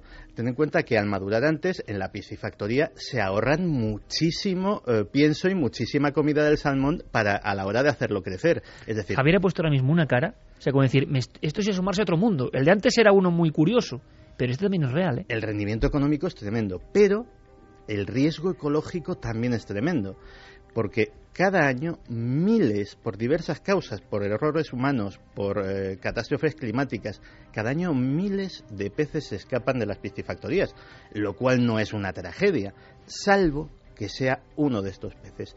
Porque también está demostrado que los salmones, los peces en general, eh, mutados genéticamente, se reproducen y sobre todo se reproducen con hembras salvajes mucho más fácilmente hay especulaciones sobre si los prefieren por el tamaño o si su mayor envergadura les hace, eh, les hace ahuyentar a los rivales, se reproducen con muchísima más facilidad que los salmones salvajes y por tanto una eh, buena cantidad de estos sueltos en la naturaleza podría erradicar genéticamente a los salmones naturales y dejarlos ya como un vestigio de algo que fue y no volverá a ser jamás. ha pasado con los cangrejos, ¿no? Con los cangrejos rojos, que eh, los americanos han acabado totalmente con, con, los autóctonos, con los de aquí, con lo cual los salmones... Eso sería una primera manipulación humana sin ni siquiera pasar a la genética, ¿no? Trasladar una especie de donde no es.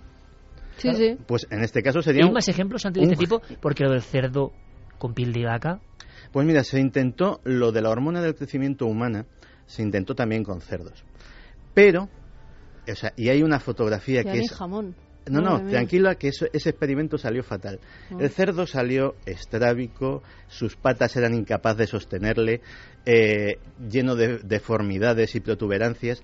La única foto... Y también pobre animal, si lo piensas, ¿no? El sufrimiento de aquel animal debe ser inenarrable, pero hay una, hay una escena que te va a poner los pelos de punta. Solo hay una foto de ese animal. Los científicos tuvieron que ponerle, sujetarlo con una tabla para ponerlo de pie, porque era incapaz de sostenerse sobre sus patas. O sea, ese monstruo se llegó a crear. Yo hablaba de Ambrose Paré y los catalogadores de, monstruos que ya decían que en cierto momento el hombre iba a ocupar el, lugar de la creación, iba a empezar eh, con diferentes eh, motivaciones internas, ya nos conocemos todos, a hacer sus experimentos en busca de recursos. Hay una cosa que no quería dejar pasar antes de acabar esta hora, que es que a lo mejor, pues evidentemente, pues mucha de nuestra audiencia pues puede decir, oye, esto son cosas de Santi Camacho, que ya sabes cómo es. Vamos a, a oír a una persona con una opinión ponderada, respetada, toda una autoridad. Compañero de esta cadena. Compañero de esta cadena y toda una autoridad en asuntos de consumo. De hecho, es eh, Jesús Soria, director de Ser Consumidor. Vamos a ver qué opina de este asunto. ¿Qué ocurre? Bueno, pues que hay gente que dice que esto puede plantear determinados problemas, resistencia a los antibióticos, eh, que la recombinación de virus y bacterias pueden originar nuevas enfermedades, que la utilización de bacterias, virus, por ejemplo, podría crear pues cepas de enfermedades existentes ahora mismo, pero más resistentes incluso de, de nuevas, mayor nivel de residuos tóxicos en los alimentos. Sin embargo, hay otras ventajas y para los que los defienden como empresas multinacionales muy importante como una como Monsanto en, Estados Unidos pues mejora los cultivos la posibilidad de incorporar pues eh, características nutricionales a los alimentos eh, bueno pues que los productos incluso puedan llevar incorporados genes que les hacen que tengan un, un, poder de vacuna para determinadas eh, enfermedades resistencia a plagas enfermedades. Sin embargo el propio Jesús es bastante... Vamos, tiene sus sospechas con el tema transgénico y nos lo cuenta también, ¿verdad? Nos lo cuenta también porque él cree que no se nos está dando toda la información. esa es la clave. Pero aquí la gran clave es, bueno, vale, esto existe, hay que dar de comer a todo el mundo, dicen, eh, recursos, pero ¿cómo sabemos si esto está en el plato que nosotros no queremos llevarnos a la boca, ¿no? ¿Cómo permanecemos fuera de ese círculo? ¿O cómo no entramos en él sin querer? Escuchamos a Jesús Soria. A mí lo que no me gusta de todo el tema de los transgénicos es la falta de información que existe sobre los productos. Lo que no me gusta es que eh, cuando los productos llegan al consumidor, los consumidores no sepan muchas veces que están eh, ingiriendo productos modificados genéticamente. Lo que no me gusta es que haya tanta eh, investigación cruzada con supuestas investigaciones que dicen que los productos modificados genéticamente no son peligrosos para, para el organismo, para la salud, para el medio ambiente, y sin embargo hay otras muchas investigaciones que sí hablan de los riesgos que pueden implicar eh, el consumo de estos eh, eh, organismos modificados genéticamente. Es decir, a mí eso no me gusta. Evidentemente lo que hay detrás de todo esto es mucho interés económico. Hay muchísimo dinero en juego y por lo tanto nos hace pensar que no todo lo que se cuenta es realmente lo que puede haber detrás. Bueno, como decíamos, pasábamos de lo más espiritual y lo más trascendente, esa experiencia de un neurocirujano americano que es portado de Newsweek eh, y que ha generado un terremoto sin precedentes, un escéptico que se convierte después de una visión cercana a la muerte, y luego esto tan mundano, tan denso, decíamos, tan material, ¿no? Eh, la trama eh, que salía incluso en portada del país con la Unión Europea de fondo sobre lo que está llegando a hacer el ser humano con la alimentación. Ese cerdo con piel de vaca creado ese salmón con la hormona del crecimiento humano en su interior para que crezca más. Y sobre todo, yo lo veía en la expresión de Javier, porque yo a Santi ya le he escuchado algunas cosas de estas. La sensación que tenía al ver a Javier y al lado del flexo es, oye, ¿y esto por qué no nos lo cuentan? Simplemente eso, que nos lo cuenten, ¿no? Porque Jesús Soria, que es una autoridad en la materia y compañero y director de Ser Consumidor, dice, es que no sabemos muy bien si lo que te estás comiendo ha pasado por esos procesos o no. Y eso sí que es lo que aterra, ¿no? Aterra que estemos jugando a ser dioses y que lo hagamos de una manera tan torpe. En fin, hemos hecho un recorrido por dos caras absolutamente contrarias eh, y nos quedamos sobrecogidos con algunas escenas muy crudas que están ocurriendo en diferentes explotaciones, buscando eso, ordeñar a la madre tierra, ¿no? Con la sensación de que somos los que gobernamos siempre, que es algo que yo eh, es como el que dice que ve siempre cosas, ¿no? Sobrenaturales el que te ve a los difuntos y siempre tiene esa sensación. Y uno dice, oiga usted, el misterio es mucho más fuerte que todo eso. Le puede usted ya cualquiera, se choca uno con el misterio, aparece el misterio, pero controlarlo uno, bueno, pues como la naturaleza, ¿no? Da la sensación de que hemos perdido todo tipo de control y rumbo y estamos haciendo lo que nos dé la gana. En fin, Santiago Camacho, Javier Sierra, como siempre, un honor. Que mañana os veo a los dos. Un ratito antes. Eso, a las 12 menos cuarto mañana, ¿eh? En cuarto milenio. Ha sido Sin un placer falta. como siempre. Un abrazo, amigos. Un abrazo. Vamos a ver cosas maravillosas, Javier, mañana, ¿eh? Desde Con luego. piedra y luz. Desde Con luego. piedra y luz. Los auténticos milagros de la piedra. Un abrazo, compañeros. Ahora ya está aquí todo el equipo de servicios informativos de la cadena SER a estas horas para contaros todo lo que ocurre por el mundo. Muy atentos y nosotros volvemos con testimonio, con créalo o no y con un montón de contenidos.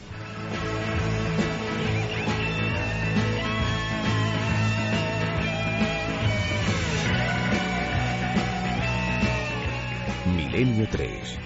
Cadena Ser.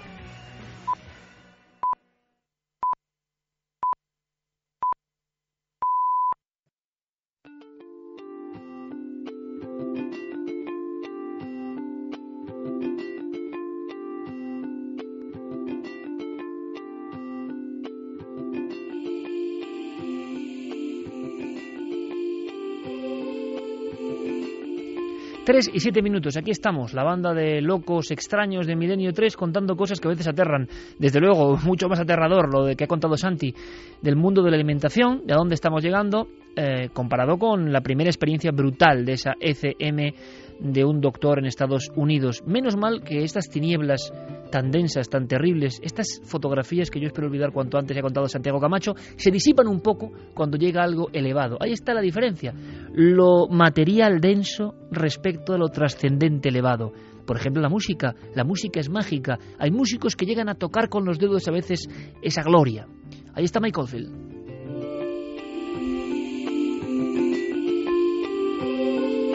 Muchísimas cuestiones que tienen que ver con alimentación. Pero antes, quiero escuchar algo. Nos vamos rápidamente a Morón de la Frontera, compañero Fermín Agustí. Preparamos el testimonio. Es muy breve, pero es que ha llegado información de algo que se vio, Javier, compañero, en Morón hace poco y que tendríamos, y esto ojo que es muy interesante, que llamar la atención a la gente de la provincia de Sevilla, porque al parecer hubo scramble, es decir, maniobra de interceptación de objetos volantes no identificados. Así es, esta noticia nos ha llegado al eh, email del programa, como ha sucedido otras veces. Eh, nosotros nos convertimos en portavoces de ese testimonio y de esa noticia y desde luego ampliamos miras para ver si alguien nos puede contar algo más, nos puede dar más información. Eh, ocurría el 11 de septiembre de este mismo año, hace unas semanas, eh, donde pues José Antonio, la persona que se ha puesto en contacto con nosotros, eh, bueno, le comentaron eh, pues todo el despliegue que hubo. Llegaron a, te- a despegar. Hubo noche de, digamos, de cuchillos largos en la base. Sí, una de esas historias que parecen míticas, que parecen propias de los años 70 y que ya no se producen y sin embargo eh, sí que están ocurriendo. Vamos a escucharlo ahora él contándonoslo y, y contaremos unos detalles más acerca de este caso. el día 11 de septiembre y a partir de las 23.30 aparece un objeto volador no identificado que se desplaza por una de las pistas de forma horizontal, un extremo a otro, a una velocidad vertiginosa y bueno, pues dentro de la base aérea detectan eh, por en radar el objeto, intentan identificarlo, no responde y acto seguido pues emprenden la marcha do- dos casas de- del ejército español, despegan y salen eh, tras la, la búsqueda del objeto, ¿no? que ese objeto despega de una forma vertiginosa, con una velocidad de eh, fuera de lo común, ¿no? en dirección sur, y además, a posteriori, se incorporan dos, dos aviones nuevos de casa, un total de cuatro, eh, siguiendo al objeto y bueno, a partir de ahí, eh, pues siguiéndole el rastro. Como siempre, información de última hora. Esto ha ocurrido hace apenas un mes. Eh, pero claro, no es un caso cualquiera. En Morón han pasado muchas cosas y hay mucho avión espía. En este caso debe ser algo tan extraño que motiva, repito, un scramble, que es esa mítica operación de interceptación, la más famosa de todos los tiempos, la de la base de los llanos, Fernando Cámara, Albacete, en busca de las luces que inquietaban al espacio aéreo español aquel día 11 de noviembre de 1979. En esta última década ha habido tres o cuatro scramble importantes, sale de Zaragoza, eh, y no hemos sabido nada más, porque el secretismo es total. Si alguien sabe algo, ¿verdad? Javi. En este caso, además, eh, siendo la base aérea de Morón de la Frontera, como tú dices, eh, es una zona con bastante historia y con bastantes eh, anécdotas, digamos, parecidas a esta. Y es cierto que mirando de unos meses hacia atrás, buscando en YouTube, por ejemplo, es fácil encontrar vídeos de personas que pasaban por la zona y que se han encontrado con extrañas luminarias sobrevolando los cielos de esa zona concreta. Aunque hay que decir, Javi, hay que tener cuidado porque es una zona de amplio tránsito de objetos militares oficiales y no oficiales, nos entendemos, ¿no? Claro, claro, pero en este caso concreto, y por eso lo sacamos ahora a la luz... Hay interpretación, eh, algo pasa. Claro, y parece que además se le da una atención especial. Eh, esta persona nos decía, palabras textuales eh, durante la entrevista, ese día tuvo que pasar algo bien gordo, porque aparte de, ese, de eso que él nos comentaba, también la Guardia Civil tuvo que acordonar la zona, el perímetro de la base, por lo que allí estaba ocurriendo. Algo pasó hasta el punto de que la Guardia Civil, según informa alguien de dentro de la base, llegó a perimetrar la zona. Bueno, por favor, no sabemos si esto tiene una naturaleza extraña o no, pero algo debió ocurrir. Si alguien sabe algo, ya sabéis, Nave del Misterio, la Nave del Misterio en Facebook y en Twitter, milenio 3 con número arroba y por supuesto, ahora mismo escuchamos vuestras sugerencias e imagino que también cierta indignación con el tema de la alimentación transgénica. Pues vamos con algunos de esos mensajes. Por ejemplo, eh, sé que nos dice lo de los alimentos transgénicos es de terror, al final acabaremos muriendo todos de cánceres y otras enfermedades. Las células somáticas no son bacterias, son células epileteales, epiteliales, y leucocitos del propio animal a causa de la infección. nos decía Luisa de Carnica. Pues muchas gracias. Luego también Elkim dice la EMEA en Europa y la FDA en Estados Unidos obligan a que los transgénicos pasen por el mismo proceso regulatorio para conseguir la aprobación que un fármaco. Si en ese proceso de años no se encuentra ningún perjuicio para la salud, ¿de qué hay que informar? Claro, el problema, y lo contaremos la semana que viene, es que ha habido otro escándalo brutal con el tema de los exámenes a los fármacos. Mm. Y se ha descubierto un escándalo sin precedentes de que muchos por decirlo de alguna forma sencilla, ¿no? No pasaban el corte. Recuerdo que, recuerdo que en Francia, hace un mes escaso, había un escándalo por un fármaco que mató a 500 personas, ¿eh? 500 personas. Y aquí hubo un fármaco que dejó a muchos bebés sí, bueno, con graves en todo el mundo. Pero claro, que los fármacos son malos para nada. ¿Cómo van a ser malos si son uno de los grandes logros del hombre para combatir el dolor que antes no tenía? Si está muy claro. Pero que también hay ciertos umbrales de oscuridad y que lo que nos extraña es que no se informe. Este buen amigo decía, oye no, que hay un, un parámetro para medir esto de la alimentación como los fármacos. Pero es que curiosamente esta semana, yo no sé qué está pasando, si es el fin del mundo de verdad o no, pero esta semana le contará Santi, eh, yo espero que, no retiren el programa de inmediato, pero estamos contando cosas que son un poco fuertes, pero eh, no, que no va a ocurrir, pero eh, son cosas que llegan a lo más hondo de la conspiración. ¿Serán verdad o no? Aparecen en los grandes medios y se habla de eso, de, de que ha habido muchas imperfecciones en el asunto de darle el crédito a un fármaco. Y eso ha ocurrido esta semana. Yoli nos dice, yo creo que somos muchos en el planeta y se acaban los recursos. Creo que como en las pelis futuristas, al final acabaremos comiendo friskis, como las mascotas. Solo los ricos tendrán comida medio sana. Es muy curioso porque exactamente de eso hablábamos todo el equipo fuera. Eh, es una especie de racismo que, que de verdad es injusto. Hay que dar de comer a todo el mundo, pero no por caridad, lo que parece, ¿no? Sino porque muchos quieren llenarse los bolsillos también. Es decir, es un círculo vicioso del que es difícil salir. Y claro, la comida de tercera calidad es comida. Pero ¿hasta qué punto te está dañando el organismo? Y hay gente que no puede acceder más que a esa comida. Digo en el primer mundo, ¿eh? No estoy hablando del tercer mundo, por supuesto, de gente que no tiene nada que llevarse a la boca. es decir, estamos en un momento. Que puede acceder a esa comida en teoría buena en cuanto salga de su casa, que deje de comer esa comida, vaya a un restaurante, vaya a cualquier cadena de grandes... Todos, estamos, pues todos eh, estamos en peligro. Claro. Bueno, en peligro. Sí. El organismo humano es muy fuerte, pero también habrá que ver si tiene algo que ver con esas enfermedades que están azotándonos de una forma tremenda y más que en ningún momento de la humanidad. Seguramente lo que respiremos tampoco es lo mejor. No, claro. Seguramente, eh, mm, en fin, la vida sedentaria que llevamos tampoco es lo mejor y seguramente... Y todas las máquinas que tenemos a nuestro alrededor. Pues al final es el puzzle completo, ¿no? ¿Cómo salirse del círculo? Hay que volver a las cavernas, pero en las cavernas tampoco se vivía tan bien, ¿eh? En fin, estamos en un mar de dudas. Dixon dice, hablando de transgénicos, acá en Chile hay una fruta, es una manzana con sabor a pera. ¿Más transgénico? ¿Ves? Para mí eso es frivolidad total, ¿no?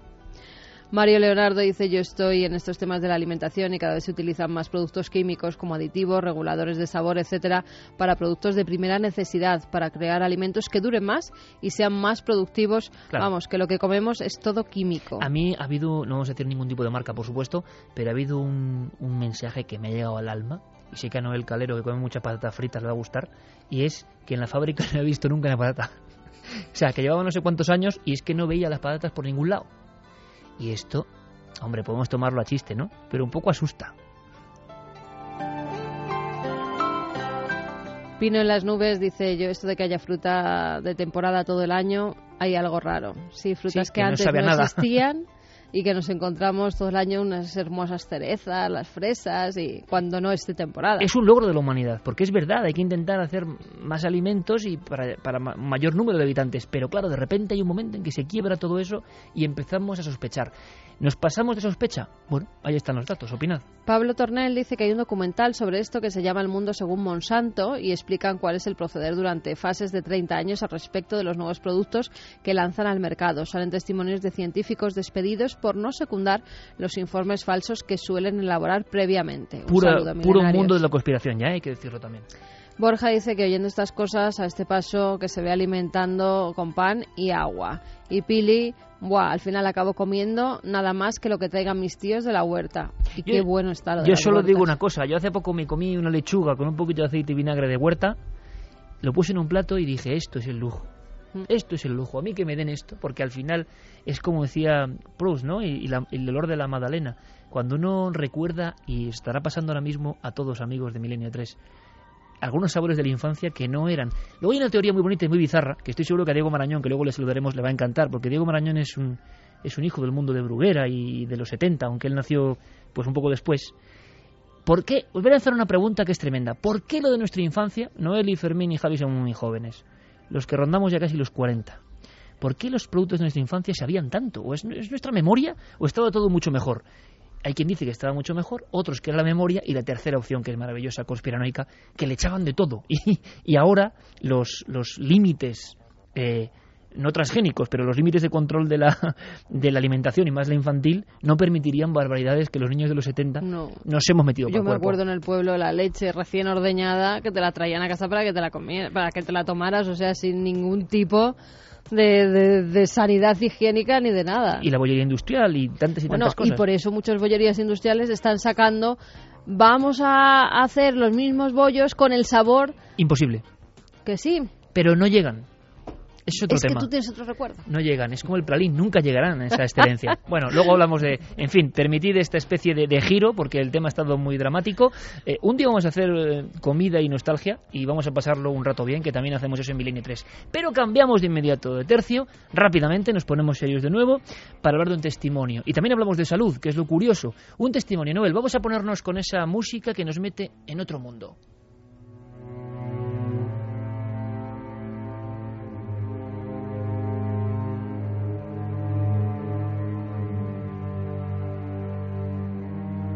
Tres y 19. Yo pienso que en este programa, donde de verdad lo pasamos tan bien, en el que disfrutamos tanto, hay tiempo para todo. Y nosotros también somos muy, muy mitómanos y muy bizarros y, y muchas veces nos hemos reído, ¿verdad? De tantas cosas. Hemos recordado cosas de videojuegos, cosas de nuestra ya lejana infancia, que en el fondo es el paraíso perdido un poco, ¿no? Y que si uno se recuerda... lejana, no seas exagerado. Bueno, vamos a hablar de cosas ya mucho más serias. Eh, ese tiempo de testimonios. Se ven cosas, se ven cosas que no se pueden explicar, se ven cosas que son clarísimas para el testigo, se ven cosas que aparecen dentro de nuestra propia casa. Estamos imaginando ya un lugar donde parece un fantasma, la eterna idea, la eterna historia, el eterno encadenado con el pasado más remoto, quizá, quién sabe.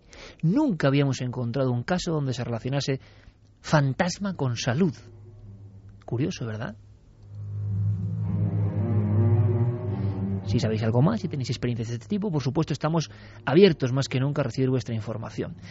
Javier Pérez Campos, como siempre, responsable de estas historias en primera persona. Y nos ha impactado por eso. Estamos cada semana paladeando cosas muy diferentes. Vamos a, vamos a por ella. Vamos a conocer lo que le pasa a esta mujer que se llama Susana, si no me equivoco. Sí, eh, el archivo que abrimos esta noche en Milenio 3 eh, es el documento de Susana, una mujer eh, de Valencia que en el año 1994 vive una experiencia que le cambia la vida por completo y vamos a entender por qué. porque además ella, antes de esta experiencia, era bastante escéptica. Ella dice que nunca se había planteado siquiera la posible existencia de, de nada no terrenal. Tenemos otro escéptico reconvertido, entre comillas, a la fuerza. Sí, sí, sí. Además, ella considera que esta experiencia era casi como un golpetazo en toda la cara por, por este tipo de, de pues de, escepticismo, ¿no? Que, a veces ya rozaba casi eh, lo insano, digamos. Eh, si quieres vamos a escuchar a Susana, ella estaba una, a finales de una tarde de ese 1994 en el sofá de su casa y de pronto recibe una visita inesperada. Estaba yo sola en casa, eh, era por la tarde, y estaba sentada en, uno de mis sillones favoritos. Estaba relajada totalmente, pero no estaba dormida.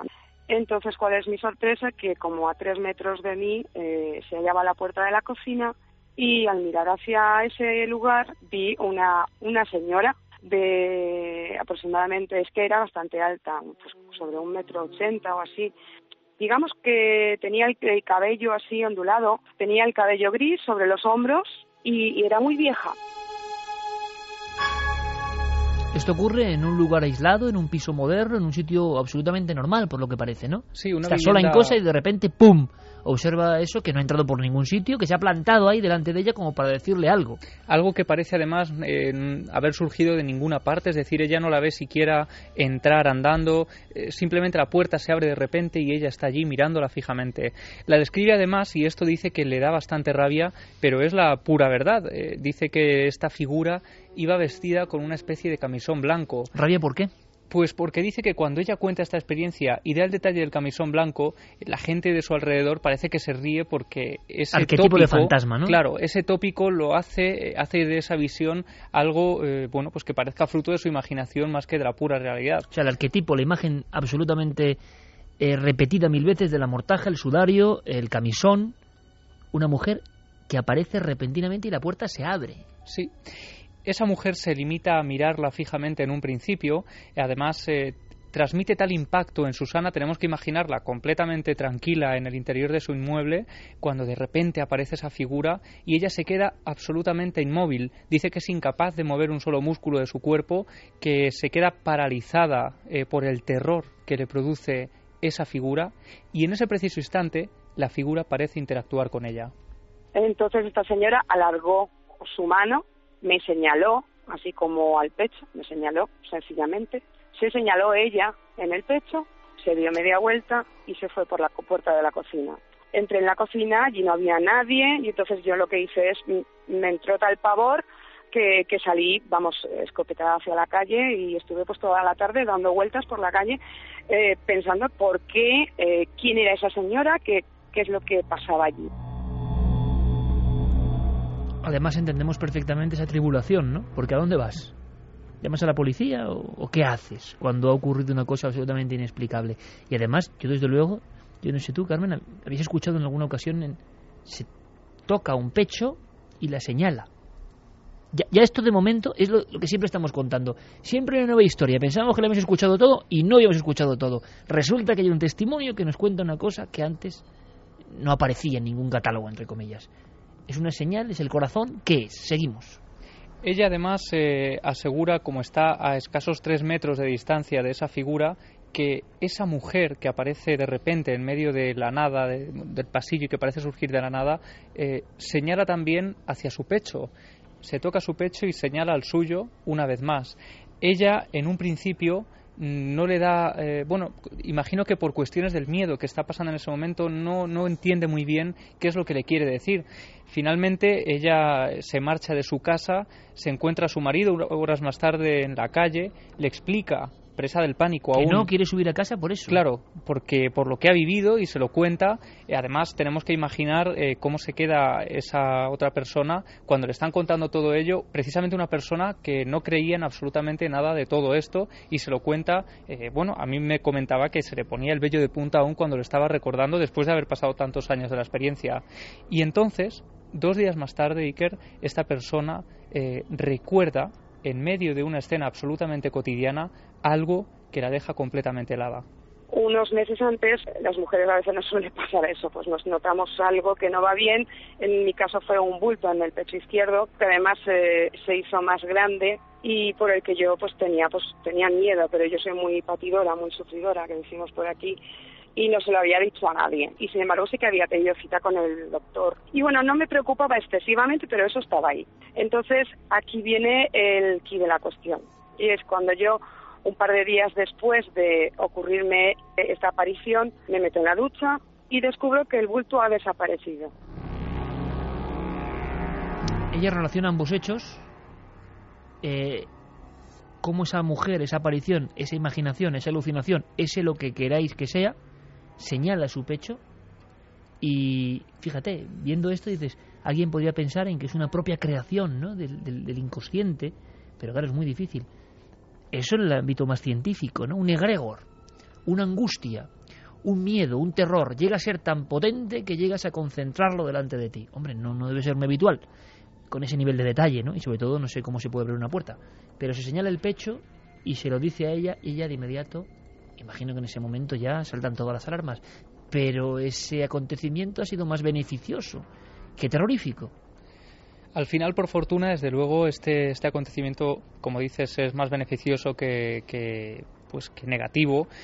Pero eh, ella, eh, desde luego, no, no da crédito a lo que está ocurriendo, porque este bulto que le había aparecido hacía unos meses no había remitido en ningún momento. Y de repente, desde que tiene esa visión que precisamente señala eh, su pecho y el de el suyo propio, en, pues al cabo de dos días desaparece por completo. No es decir que parece que se ha bajado, lo verifica que no lo nota. médicamente. Claro, es que ya no está allí simplemente de un día para otro. Así que ella eh, después de darle muchas vueltas, después de pensarlo con esa mentalidad eh, absolutamente científica que ella tenía y de racionalizar absolutamente todo, llega a una conclusión que desde luego nos deja alucinados. Mi sorpresa fue muy grande, primero porque lo llevaba ya tiempo y de un día para otro pues eso no se deshace. Y en segundo lugar porque en ese momento me vino como un flash a la mente la señora esta que yo había visto en la puerta de la cocina, ¿vale?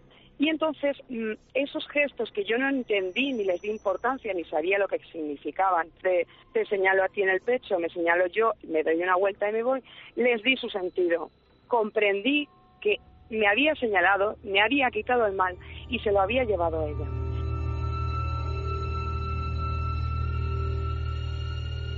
Tres y 28 minutos, qué, qué final, ¿eh?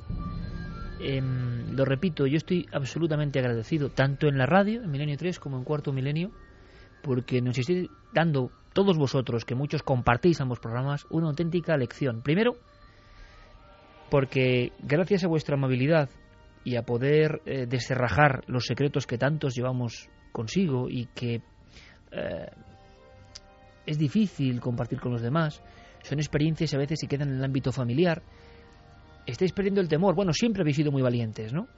Pero está ocurriendo algo a raíz del gabinete de expertos de la tele y también de los testimonios en la radio. Y percibimos que más allá de pasar un rato sobrecogedor o emocionante, eh, hay algo de fondo más importante y más interesante. Estamos compartiendo entre todos un momento en que salta la espita y que la gente habla valientemente sin temor. Y no solo es el ejemplo del guardia civil ya célebre con su expediente X y su valentía, en cada familia, en cada provincia, hay secretos e historias que no se han contado porque, porque hay mucha sorna, y mucha guasa y, mucha, y mucho jiji jaja de los listos. Entonces, claro, ¿cómo vas a contarlo si todo van a ser problemas? Estamos detectando eso. Hay un cambio de conciencia. Ojalá hayamos puesto un granito de arena para que eso sea realidad, porque nosotros no tenemos otro interés. Por supuesto, el de hacer el mejor programa posible, el de enterarnos de algo más, el de ser más curiosos e investigar si es posible. Pero esto rebota. Mucha gente está recibiendo ahora esta información y es como un círculo no vicioso, sino yo creo que un círculo un poco más sagrado. Estamos compartiendo testimonios importantes, tan importantes que en algunos están los códigos de la salud ahí metidos. Porque para esta mujer ya le podemos contar lo que queramos. Y el médico le dirá lo que quiera, que ha remitido, pero es que ella ha vivido una experiencia límite justo antes. Y encima ya aparece el arquetipo, la realidad de la abuela. Que la conexión de la abuela es muy potente y siempre ha estado ahí en todas las culturas, como una gran madre, de ahí viene el nombre, que se aparece, o que da un mensaje, o que da una señal, o que tutela. Y en este caso, fíjate, ¿eh? ¿Qué, descripción, fijaos qué descripción, amigos, el mal me lo quitó para llevárselo a ella. Es la fe de la testigo. Pero es curiosísimo, no habíamos encontrado, si sabéis de algún caso, nosotros desde luego mirando en nuestros archivos no habíamos encontrado un caso de aparición que se solventase con una mejoría de salud a ese nivel. Yo lo recordaba a Javier, digo, vamos a intentar hacer una búsqueda. Recordaba un caso terrorífico, porque lo era, en el año 73 en la Pampa de Argentina, pues muy cerca de donde hemos empezado esta noche con la foto del ataúd en mitad de la pista de aterrizaje abandonada. No muy lejos de allí, el típico gaucho, pampero, solitario en una caseta tantas noches, ochenta y pico años, y observa una luminaria. Él lo interpreta como algo casi angelical, y aparecen dos seres, dos individuos entallados en un traje muy raro, que parece que solo son troncos, que no tienen piernas. Eh, está delante de ellos, ese resplandor le ilumina por completo. Los investigadores estaban alucinados porque este hombre, octogenario, le habían salido dientes nuevos, había sufrido una especie de rejuvenecimiento de la piel impresionante. En vez del típico caso de quemazón, era al revés. Es un caso que quedó ahí en el limbo y este hombre creyó en la actitud benéfica de esos individuos, pero nunca en el aspecto de fantasma, que es algo que da mucho más miedo, habíamos encontrado eh, un hilazón con la salud de esta forma. ¿no? Las otras, los otros casos que hemos encontrado eh, donde se han producido alteraciones un poco extrañas o misteriosas eh, de la salud siempre tenían que ver eh, pues con la divinidad, con apariciones marianas, eh, Garabandal, por ejemplo, o otros centros de peregrinaciones donde se han producido curaciones milagrosas de Pero todo no tipo de enfermedades. Claro, pero no una entidad que aparece además en el interior de tu casa, porque como decimos, en estos otros casos son peregrinaciones a lugares de poder, pero en tu casa que aparezca alguien que te señale. Y es que además hay un detalle bastante curioso de este caso, y es que Susana, en el momento en el que se produce esa aparición, no entiende muy bien tampoco quién es esa mujer, solo ve que es una mujer bastante alta, con la cara muy curtida, llena de arrugas y con un pelo eh, pues bastante en- enredado. Finalmente, cuando unos días después cae en ese detalle y se da cuenta de, de que todo eh, parece haber pasado y se para a pensar un poco en la experiencia detenidamente, ella eh, empieza a caer en que esa figura que se le apareció en el interior de su casa se parecía bastante a su abuela, que precisamente había muerto solo escasos eh, meses antes de esta experiencia. un último favor, entre comillas, de ultratumba. Vamos a hacer una cosa, compañeros. Antes de pasar a la sección habitual de Diego Marañón, que tiene que resolvernos la historia de la carne humana, si ha sabido algo más, y tiene que contarnos otra cosa bastante terrorífica, sí me gustaría informar de forma breve de algo que ha pasado y que es muy curioso. Eh, una de las películas que a mí me ha marcado y que me parece maravillosa como pocas, es una cuestión personal, es 1492, con una actuación de Gerard Depardieu absolutamente magistral, que nos lleva un poco a la Odisea de Colón y demás. Uno de los grandes iconos del descubrimiento de América es el hombre que arriba en el palo mayor gritaba eh, el tierra más famoso de toda la humanidad, Rodrigo de Triana. Bueno, hay una investigación, esto es una simple curiosidad. Hay profesores de la Universidad de Sevilla que dicen que no fue Rodrigo de Triana. Al pobre Rodrigo de Triana le han quitado su honor, entre comillas, ¿no? Esto aparecerá en toda la prensa, claro. Eh, y sin embargo surge, como ocurría en también la historia de Colón y el descubrimiento de América, otro de esos personajes casi sin nombre o desconocidos, que siempre son elementos que han hecho grandes gestas y que la historia aparentemente ha olvidado. Bueno, ha ocurrido esta semana y a mí me gustaría simplemente eh, que conocierais esta mm, extraña viñeta de la historia. Una historia fundamental. Ahora hace no tanto tiempo, y casi en estas fechas, ¿eh? curiosamente, 1492. Quizá el grito, uno de los gritos más famosos de todos los tiempos. Y ahora dicen que el autor eterno de esa exclamación de tierra era otro. Investigación de última hora.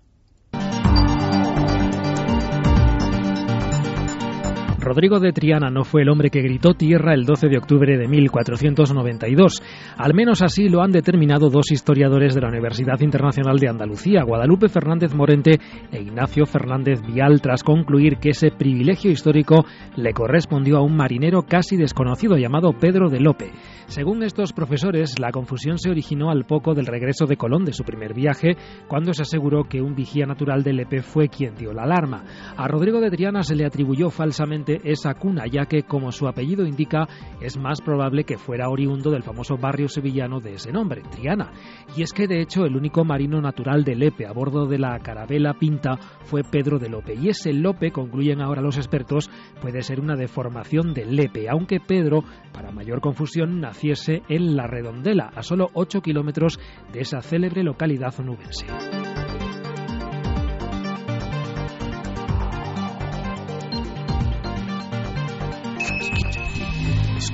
¿Quieres conocer la respuesta? Milenio 3 en la SER.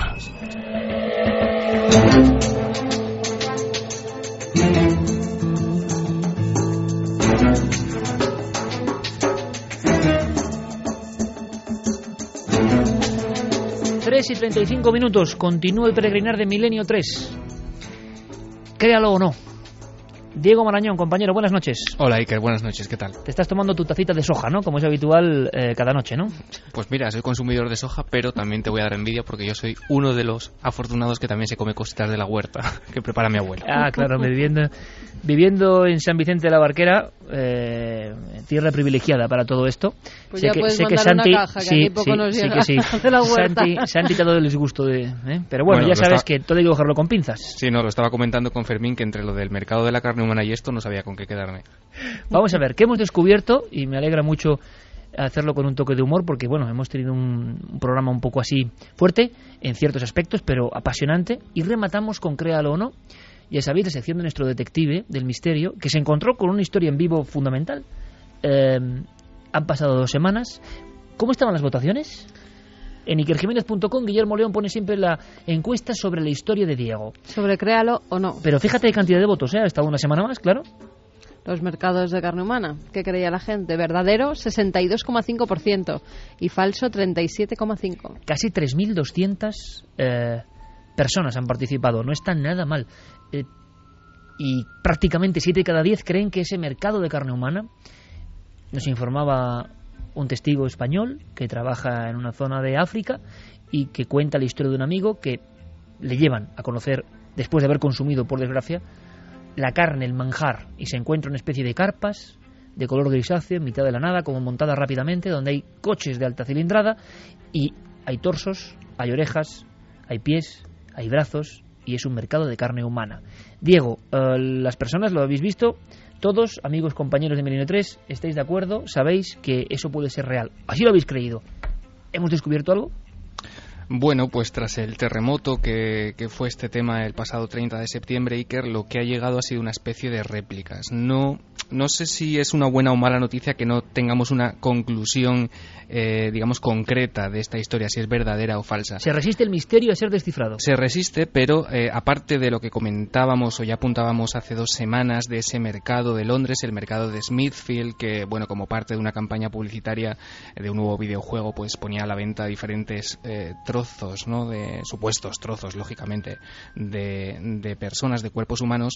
Lo que es curioso es que eh, una buena amiga eh, me, me decía a los dos días de lanzar esta historia en Milenio 3 que ella hace unos años en Lanzarote, eh, precisamente en Lanzarote, también en Canarias, había escuchado la misma historia palabra por palabra que nos había que nos contaba Raúl, este oyente eh, que nos que se ponía en contacto con nosotros. ¿Y podía ser la misma historia real, es decir, la de este individuo, Claro. o, o era anterior? Claro, lógicamente, bueno, eh, se abren las dos posibilidades. Al ser, eh, digamos, el mismo territorio, pues eh, puede ser que la leyenda se hubiese extendido eh, pues por esa zona o que realmente eh, sea ese lugar el que el que tiene una, un grupo ¿no? de, de personas conocedoras de esa Claro, otra- porque este empresario era canario y Claro. viajaba a África y trabajaba en África, porque Hmm. podría ser eh, ¿no? el hecho de que em, este hombre contase su historia a los más allegados y el impacto de esa historia es tal que, que se va contando de unos a otros y hay una raíz real. Porque no Mm. hemos encontrado tampoco eh, elementos como para decir hemos encontrado, hemos hallado, hemos analizado historias parecidas que nos hablan de ese mismo mercado Sí. eh, en, en Nigeria, ¿no? En Nigeria. Es curioso, Iker, también que, por ejemplo, siete días antes de que nosotros lo contáramos, y esto es algo que nos apuntaba una oyente, eh, Mara, o sea, a la que también le queremos agradecer eh, la pista, se publicaba en un blog de un periodista en España una historia bastante parecida. Eh, era muy similar eh, el tema, la forma de contarlo, a, la- a cómo nos lo contaba Raúl. No, no quiero decir que lo que contaba Raúl fuera mentira, pero es bastante casual que siete días antes, eh, pues eh, una situación también eh, de una cena entre varios amigos, con expresiones bastante similares a como él la relataba, se publicaba en un blog de, de internet de un compañero de los medios de comunicación. ¿Y había carne humana en el mercado Había también? carne, había carne humana en mercado y mm, precisamente se lo contaba a él un amigo durante una cena también. Entonces hay elementos para pensar que puede haber parte de la leyenda urbana. Lo que ocurre es que este hombre, su honestidad está fuera de toda duda. Sí, sí. Claro, él escuchó esa historia. Efectivamente. Que igual es una historia que se repite allí, en África en concreto, y lo cuentan como un mito Claro, de- en la yo- propia África, ¿no? Yo personalmente, de lo que no tengo duda es de que Raúl, ese oyente, él nos estaba contando su verdad. Es decir, él estaba seguro de lo que ese amigo le había contado y, desde luego, que su testimonio y tal como lo pudimos escuchar, eh, yo creo que quedaba fuera de toda duda. Bueno. Ahora bien, ¿de dónde surge esa Claro. historia y cómo le llega a él? Bueno, pues, Pues que es, como ir hasta la raíz o matriz de una leyenda urbana. Yo desde luego sigo Imposible. esperando pistas y sigo esperando aportes de nuestros oyentes. Eso es lo interesante, que ha habido un montón de oyentes, he mencionado algunos, que mm, han ayudado a Diego, que se animan a ayudar a Diego, a ser detectives de la red también, nos parece muy interesante. Así que, dejándolo en el limbo, con tal cantidad de votos, vamos con la siguiente historia, eh, que es también, como no, muy sorprendente, amigo. Mm. Yo te quiero preguntar a ti, Ker, si alguna vez tú has escuchado a lo mejor pasos cuando estabas solo en casa. Por supuesto. ¿Y te has dado la vuelta? Por supuesto. ¿Y había alguien? No. ¿Y te ha ocurrido cuando estabas solo en casa? Sí, sí. ¿Tú has pensado alguna vez qué pasaría si alguien se colase en nuestro hogar y viviese a lo mejor escondido en algún rincón, debajo de una cama, oculto como una especie de parásito? Pero me estás hablando del gran... Vamos a ver, Diego, o sea, Hmm. eh, me estás hablando del gran temor infantil Sí, de toda sí. la vida, que estoy seguro que ahora mismo a las 3 y 42, justo ahora, te hago una apuesta a ti, cientos de miles de amigos, y me da igual el país, no solo España, han sentido cierto escalofrío, que diría el maestro Chicho. ¿Por qué? Porque todos de niños en algún momento hemos imaginado que debajo de la cama, por ejemplo, podía haber alguien. O Claro. en el armario del cuarto podía estar oculto alguien. No me digas que en estos terrores infantiles hay algo de verdad. Sí, sí, claro, y además que es un rasgo importantísimo ¿no? de las leyendas urbanas que va- llevamos comentando eh, desde que comenzó esta sección. Eh, tiene un carácter... ¿Leyendas urbanas o no? O no, claro, que incluye pues este elemento misterioso, incomprensible, chocante, esa historia que nos alerta sobre posibles peligros que nos pueden acechar en, en nuestra vida diaria, historias que se encuentran en el límite ¿no? de la credibilidad, que son las típicas que estamos contando en Créalo, ¿no? Em, lo que se cuenta en esta leyenda urbana arquetípica, desde luego, y seguramente que algunos de nuestros oyentes la conocen, es la historia Iker, eh, por ejemplo, hay varias variantes, desde luego, pero se cuenta que en una noche de lluvia hay un hombre misterioso que se acerca a la puerta de una casa, que llama, que llama a esa puerta con sus nudillos, y eh, hay que decir que no es casualidad que haya elegido esa casa. Él lleva eh, vigilándola varios días y sabe que el hombre que probablemente le va a abrir vive solo. Es decir, no hay nadie más en esa casa. Llama a la puerta, eh, le pide por favor eh, si le puede dejar entrar, está lloviendo. El dueño de la casa le permite entrar unos metros en el recibidor y este, esta persona le pide llamar por teléfono. Tiene una urgencia y necesita usar el teléfono de esta persona. Bien, el desconocido, eh, al desconocido se le permite entrar, se le permite usar ese teléfono e incluso el dueño de la casa le deja durante unos instantes solo, respeta su privacidad, le deja eh, que mantenga esa conversación. Todo es aparentemente muy amable, muy cordial.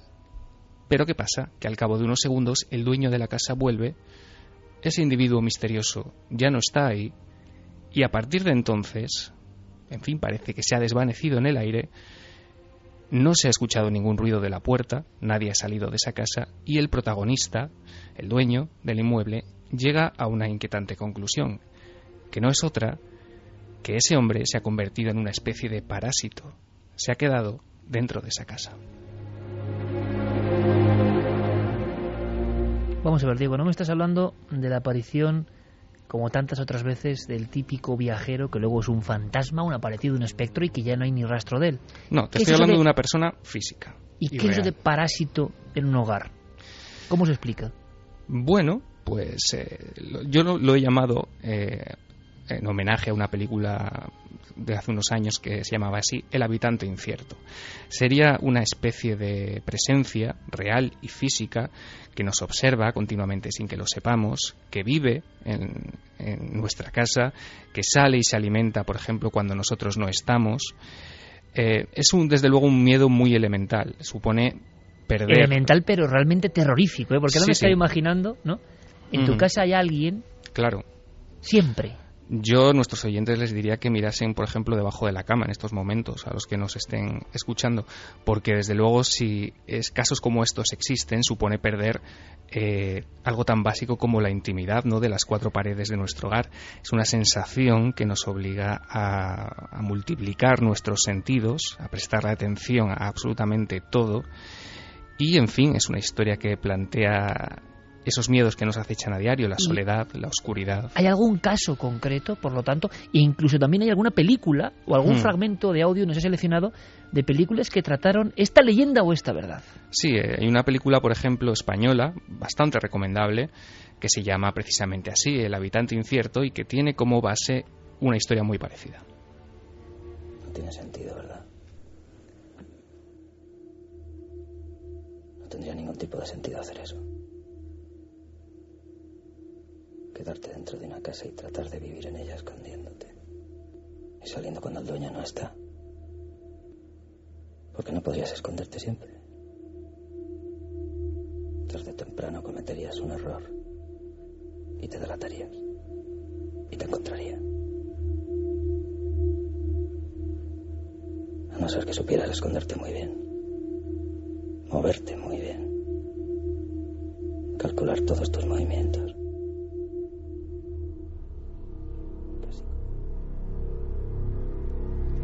Posible esto, esta ficción, esta fantasía, que alguien conviva con nosotros sin que seamos conscientes de ello? Va- vamos al caso arquetípico, al que se cuenta. Eh, da igual el lugar, los datos. Alguien convive en nuestro domicilio y hace qué, cómo pasa desapercibido. No puede ser tan fácil, ¿no? Bueno, no puede ser tan fácil, pero eh, desde luego esta historia se cuenta y se cuenta como real. Eh, vamos a preguntarle a nuestros oyentes qué opinan ellos. Se supone que esta, esta persona vive eh, o convive con personas que habitualmente viven solas, que trabajan varias horas al día fuera de su casa y es entonces... ¿Y que dónde cuando- se esconden? ¿Dónde Bueno, duermen? Eso es parte de la gracia de la historia. Se supone que ellos han encontrado una especie de nido donde pueden eh, quedar ocultos durante el día y mientras esta persona está en su casa. Puede ser, eh, como digo, debajo de una cama, eh, metidos en un doble fondo, a lo mejor de un armario, eh, ocultos Qué en un miedo, ¿eh? altillo de tu Sinceramente, casa. qué miedo. Claro. Me lo estoy imaginando ahora un hombre metido en un armario, un parásito real, y que Es una se cuenta el caso de que no, no, no ataca, no agrede, no... No, no, no, no, no, claro, claro. Es un parásito que intenta absolutamente pasar como alguien eh, imperceptible. Eh, lo único que, que consigue el dueño de la casa eh, es tener esa sensación, unas casi es una certeza y que a veces de que hay alguien que siempre está ahí en esa sombra eh, justo a lo mejor en el al otro lado de la puerta acechando observándonos en fin, es vivir inmerso en un juego de luces y sombras, de silencios, de ruidos, por eso decía lo de agudizar los sentidos. En fin, el ambiente desde luego se llena de, de miedo y eh, de pavor ante lo que este parásito humano eh, ejerce sobre nosotros. Y cuando el parásito se equivoca o hace algo un poco más sonoro es cuando uno escucha, uy, he escuchado algo, pero no hay nadie, ¿no? Y uno acaba no dándole importancia. Esta es la historia. ¿Hay algún fragmento más? El cine español se encargó, ¿es solo cine o es algo más? Esto del habitante incierto.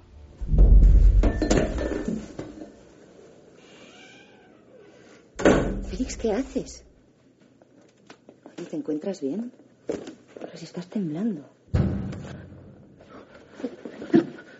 Quédate conmigo, no te vayas, no te vayas, por favor. Félix. No te vayas, no te vayas. Quédate conmigo, por favor, no me dejes solo. Vale, tranquilo. Shh. ¿Qué pasa?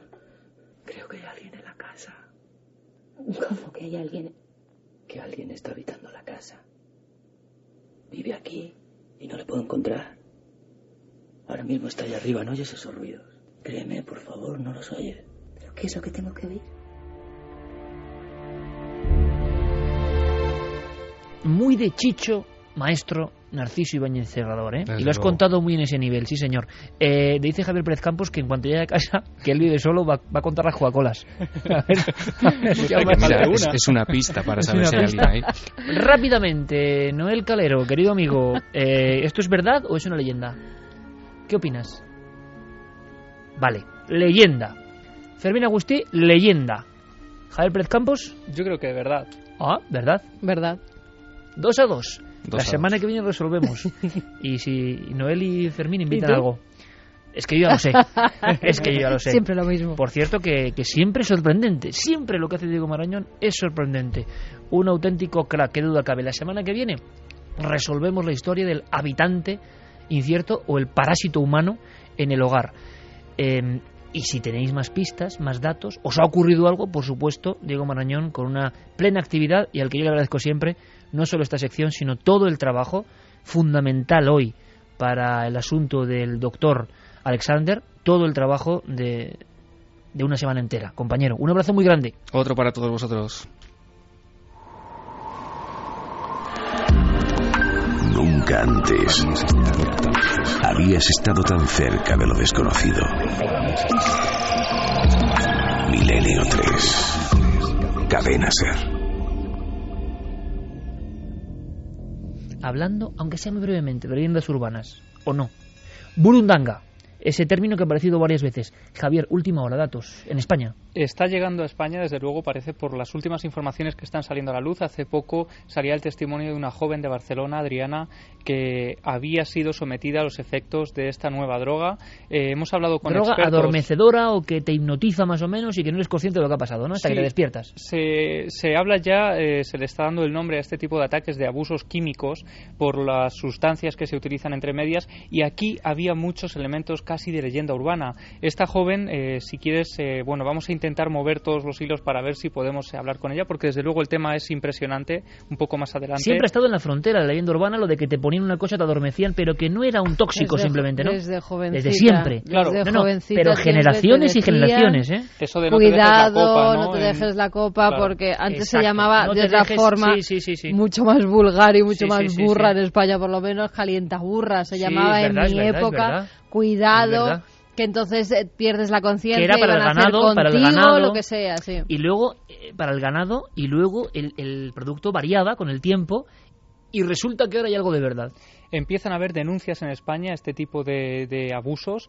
El último que al que hemos tenido eh, acceso es una joven que decía que una persona que le transmitía muy buen rollo, que parecía una persona muy amable, muy agradable con ella, que en ningún momento intentó sobrepasarse, eh, pues eh, charlando de noche en un bar, acaba invitándola a tomar una copa en un sitio cerca del puerto de Barcelona.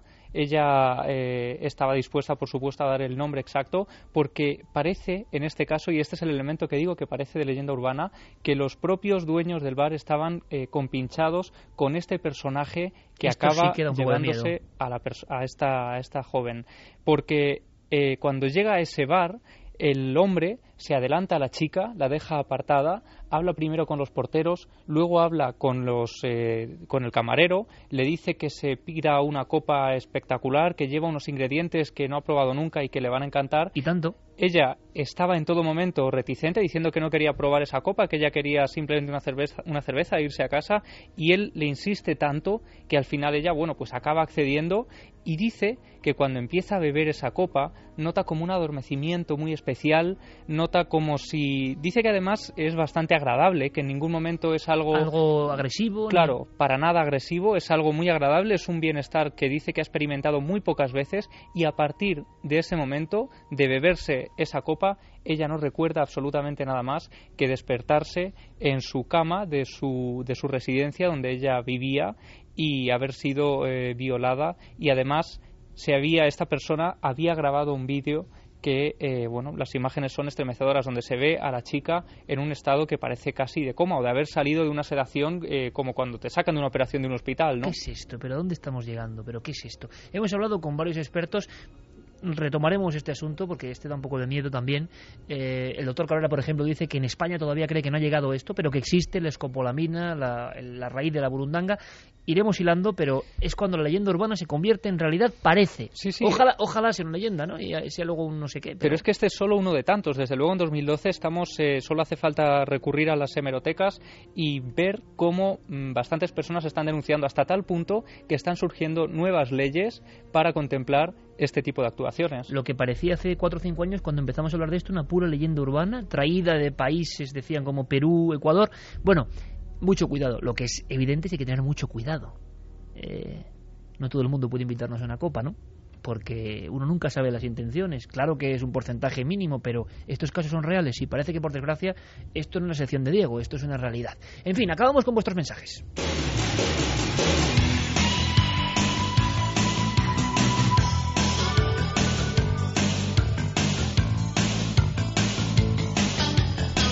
Pues vamos con vuestros mensajes. Susana nos dice pensar que hay un parásito detrás de la puerta dando vueltas por el pasillo mientras dormimos. Muchos escalofríos. Ahora estoy pensando. Ha provocado. Uno escucha con cierta aprensión este programa, no puede tomar una copa si le invita a alguien, no puede entrar en su casa porque hay un parásito, no puede comer nada. en fin. Pero puede morirse. Eso sí, eso sí. porque va a un sitio mejor, conoce el cielo. Algo bueno teníamos que sacar. Algo bueno, bueno. Gino nos dice otra noche más que aterráis a la gente. Realmente No, esto da más miedo que el hecho de que sea realmente un fantasma, ya que al ser un ser físico no sabes lo que te puede llegar a hacer. El parásito se refieren, ¿no? Daba más miedo el Sí. parásito que la historia anterior, que al final era buena, de la abuela, el espectro, lo que fuera, que señalaba algo. Qué curioso, ¿eh? Eh, nuestros amigos le da más miedo el segundo tema. Y Laura dice que están describiendo a, la- a las suegras de muchos y de muchas. Ese parásito que anda por las casas. Madre mía. Capri dice hay una Aparece película repentinamente. cuando menos te lo esperas. Capri dice que hay una película que trata de una persona que vive en una casa sin que el dueño lo sepa. Creo que es solo la mujer con la que tiene un romance. La película se llama Hierro 3. Espero que tu madre no esté escuchando esto, Iker. Mario Leonardo dice, siempre se ha creído que tenemos cada uno un espíritu guía que cuida de nosotros y creo que esta señora que vio era la suya. Silian dice, Dios mío, se me acaba de poner el vello de punta. Mi sobrina también me ha contado ver a esa mujer de pequeña, a la que describía nuestra oyente, a Susana. esa señora con el pelo Bueno, es un largo. poco y- arquetípica también, ¿eh? Sí, la verdad es que sí. Jesús Ramón dice, con respecto a los sabores de nuestra infancia, independientemente de que hace algunos años los alimentos no estaban tan artificializados. O al como en la actualidad el ser humano en su desarrollo va perdiendo papilas gustativas con el paso de los años. ¿Me estás y de diciendo- ahí a que en parte de los mismos alimentos que tomamos ahora no nos sepan igual que cuando teníamos 10 años. Oye, esto es buenísimo. Sí. O sea, que yo tengo menos papilas gustativas que antes y por eso dices, no es lo mismo. O sea, no es lo mismo. Un Exacto. bucanero, bueno, bucanero no existe ya, ¿no? un boni, un tigretón. Un tigretón, Ah, una pantera rosa. eh, no es lo mismo, no es esa densidad de la infancia. no, es que además los cambian. Las cañas ya no son las cañas Por eso de antes. algo ocurre. Oye, pero muy interesante. ¿Pueden ser nuestras papilas gustativas, nuestra memoria? Y puede ser que esas papilas gustativas se vayan quemando también con los alimentos Claro, y con también, ¿no? también. la sopa. Va, las papilas gustativas menos. Javier García dice, el primer mundo acabará convirtiéndose en el tercero con el tiempo. A los de arriba les sobran unos cuantos miles de millones en el planeta para que ellos puedan vivir a gusto. Quien no pueda pagar alimentos ecológicos tendrá que comer transgénicos. Pedro, desde las Rozas, dice las antiquísimas creencias tibetanas, algunas enfermedades son causadas por entidades no físicas. Esto es para pensar. Hombre, además ahora tal y como está el patio, como para hablar de, de ser sibarita o ser gourmet. Ahora, también es cierto que yo lo he vivido, muchas personas que pudiendo mínimamente mm, alimentarse relativamente mejor, algunos no quieren o no, o no lo valoran, ¿no? O, no- no se, o no se, o no se ha Ah, educado. valoran más el dinero, que es diferente. Pero el asunto es que también no se ha educado mucho lo importante que es la alimentación. Eh, Un día hay que hacer un programa de las cosas que nos enseñan, que yo creo que no van a ningún lado, y otras que luego son utilísimas para la vida, y por qué no le enseñan en ningún sitio. Quien disfruta comiendo y otros que comen para alimentarse simplemente. Bueno, pues ahora la situación es, es peligrosa y ahora desde luego no se puede decir nada de que uno tenga que ser más exquisito, por- pero bueno, siempre uno puede intentar lo que decía Diego Marañón, un huerto. Al final del huerto, al final del huerto es el máximo lujo, más que el hotel de, de un cinco huerto estrellas. y un pozo de lo que nos va a salvar. Sí, al- pero eso lo decían algunos teóricos. ¿Volvemos al neolítico o qué? Pues quién sabe. 3 y 59, nos marchamos, llegan las noticias. Feliz semana a todos, Noel, Fermín, Javi. Buenas noches. Mañana te veo, ¿eh? Mañana nos vemos desenterrando Con vampiros. imágenes en Bulgaria, ni más ni menos. Mañana A las 12 menos cuarto. 12 menos que cuarto. esté todo el mundo muy atento. Es importante, ¿eh? Es una hora antes, lista. es una hora antes. Luego para que por la calle no me digáis todos que vamos muy tarde. Una hora antes, mañana cuarto milenio y como siempre disfrutando con, con este trabajo tan peculiar, este periodismo de lo que no se suele contar. Un fuerte abrazo, feliz semana. Milenio 3. Cadena Ser.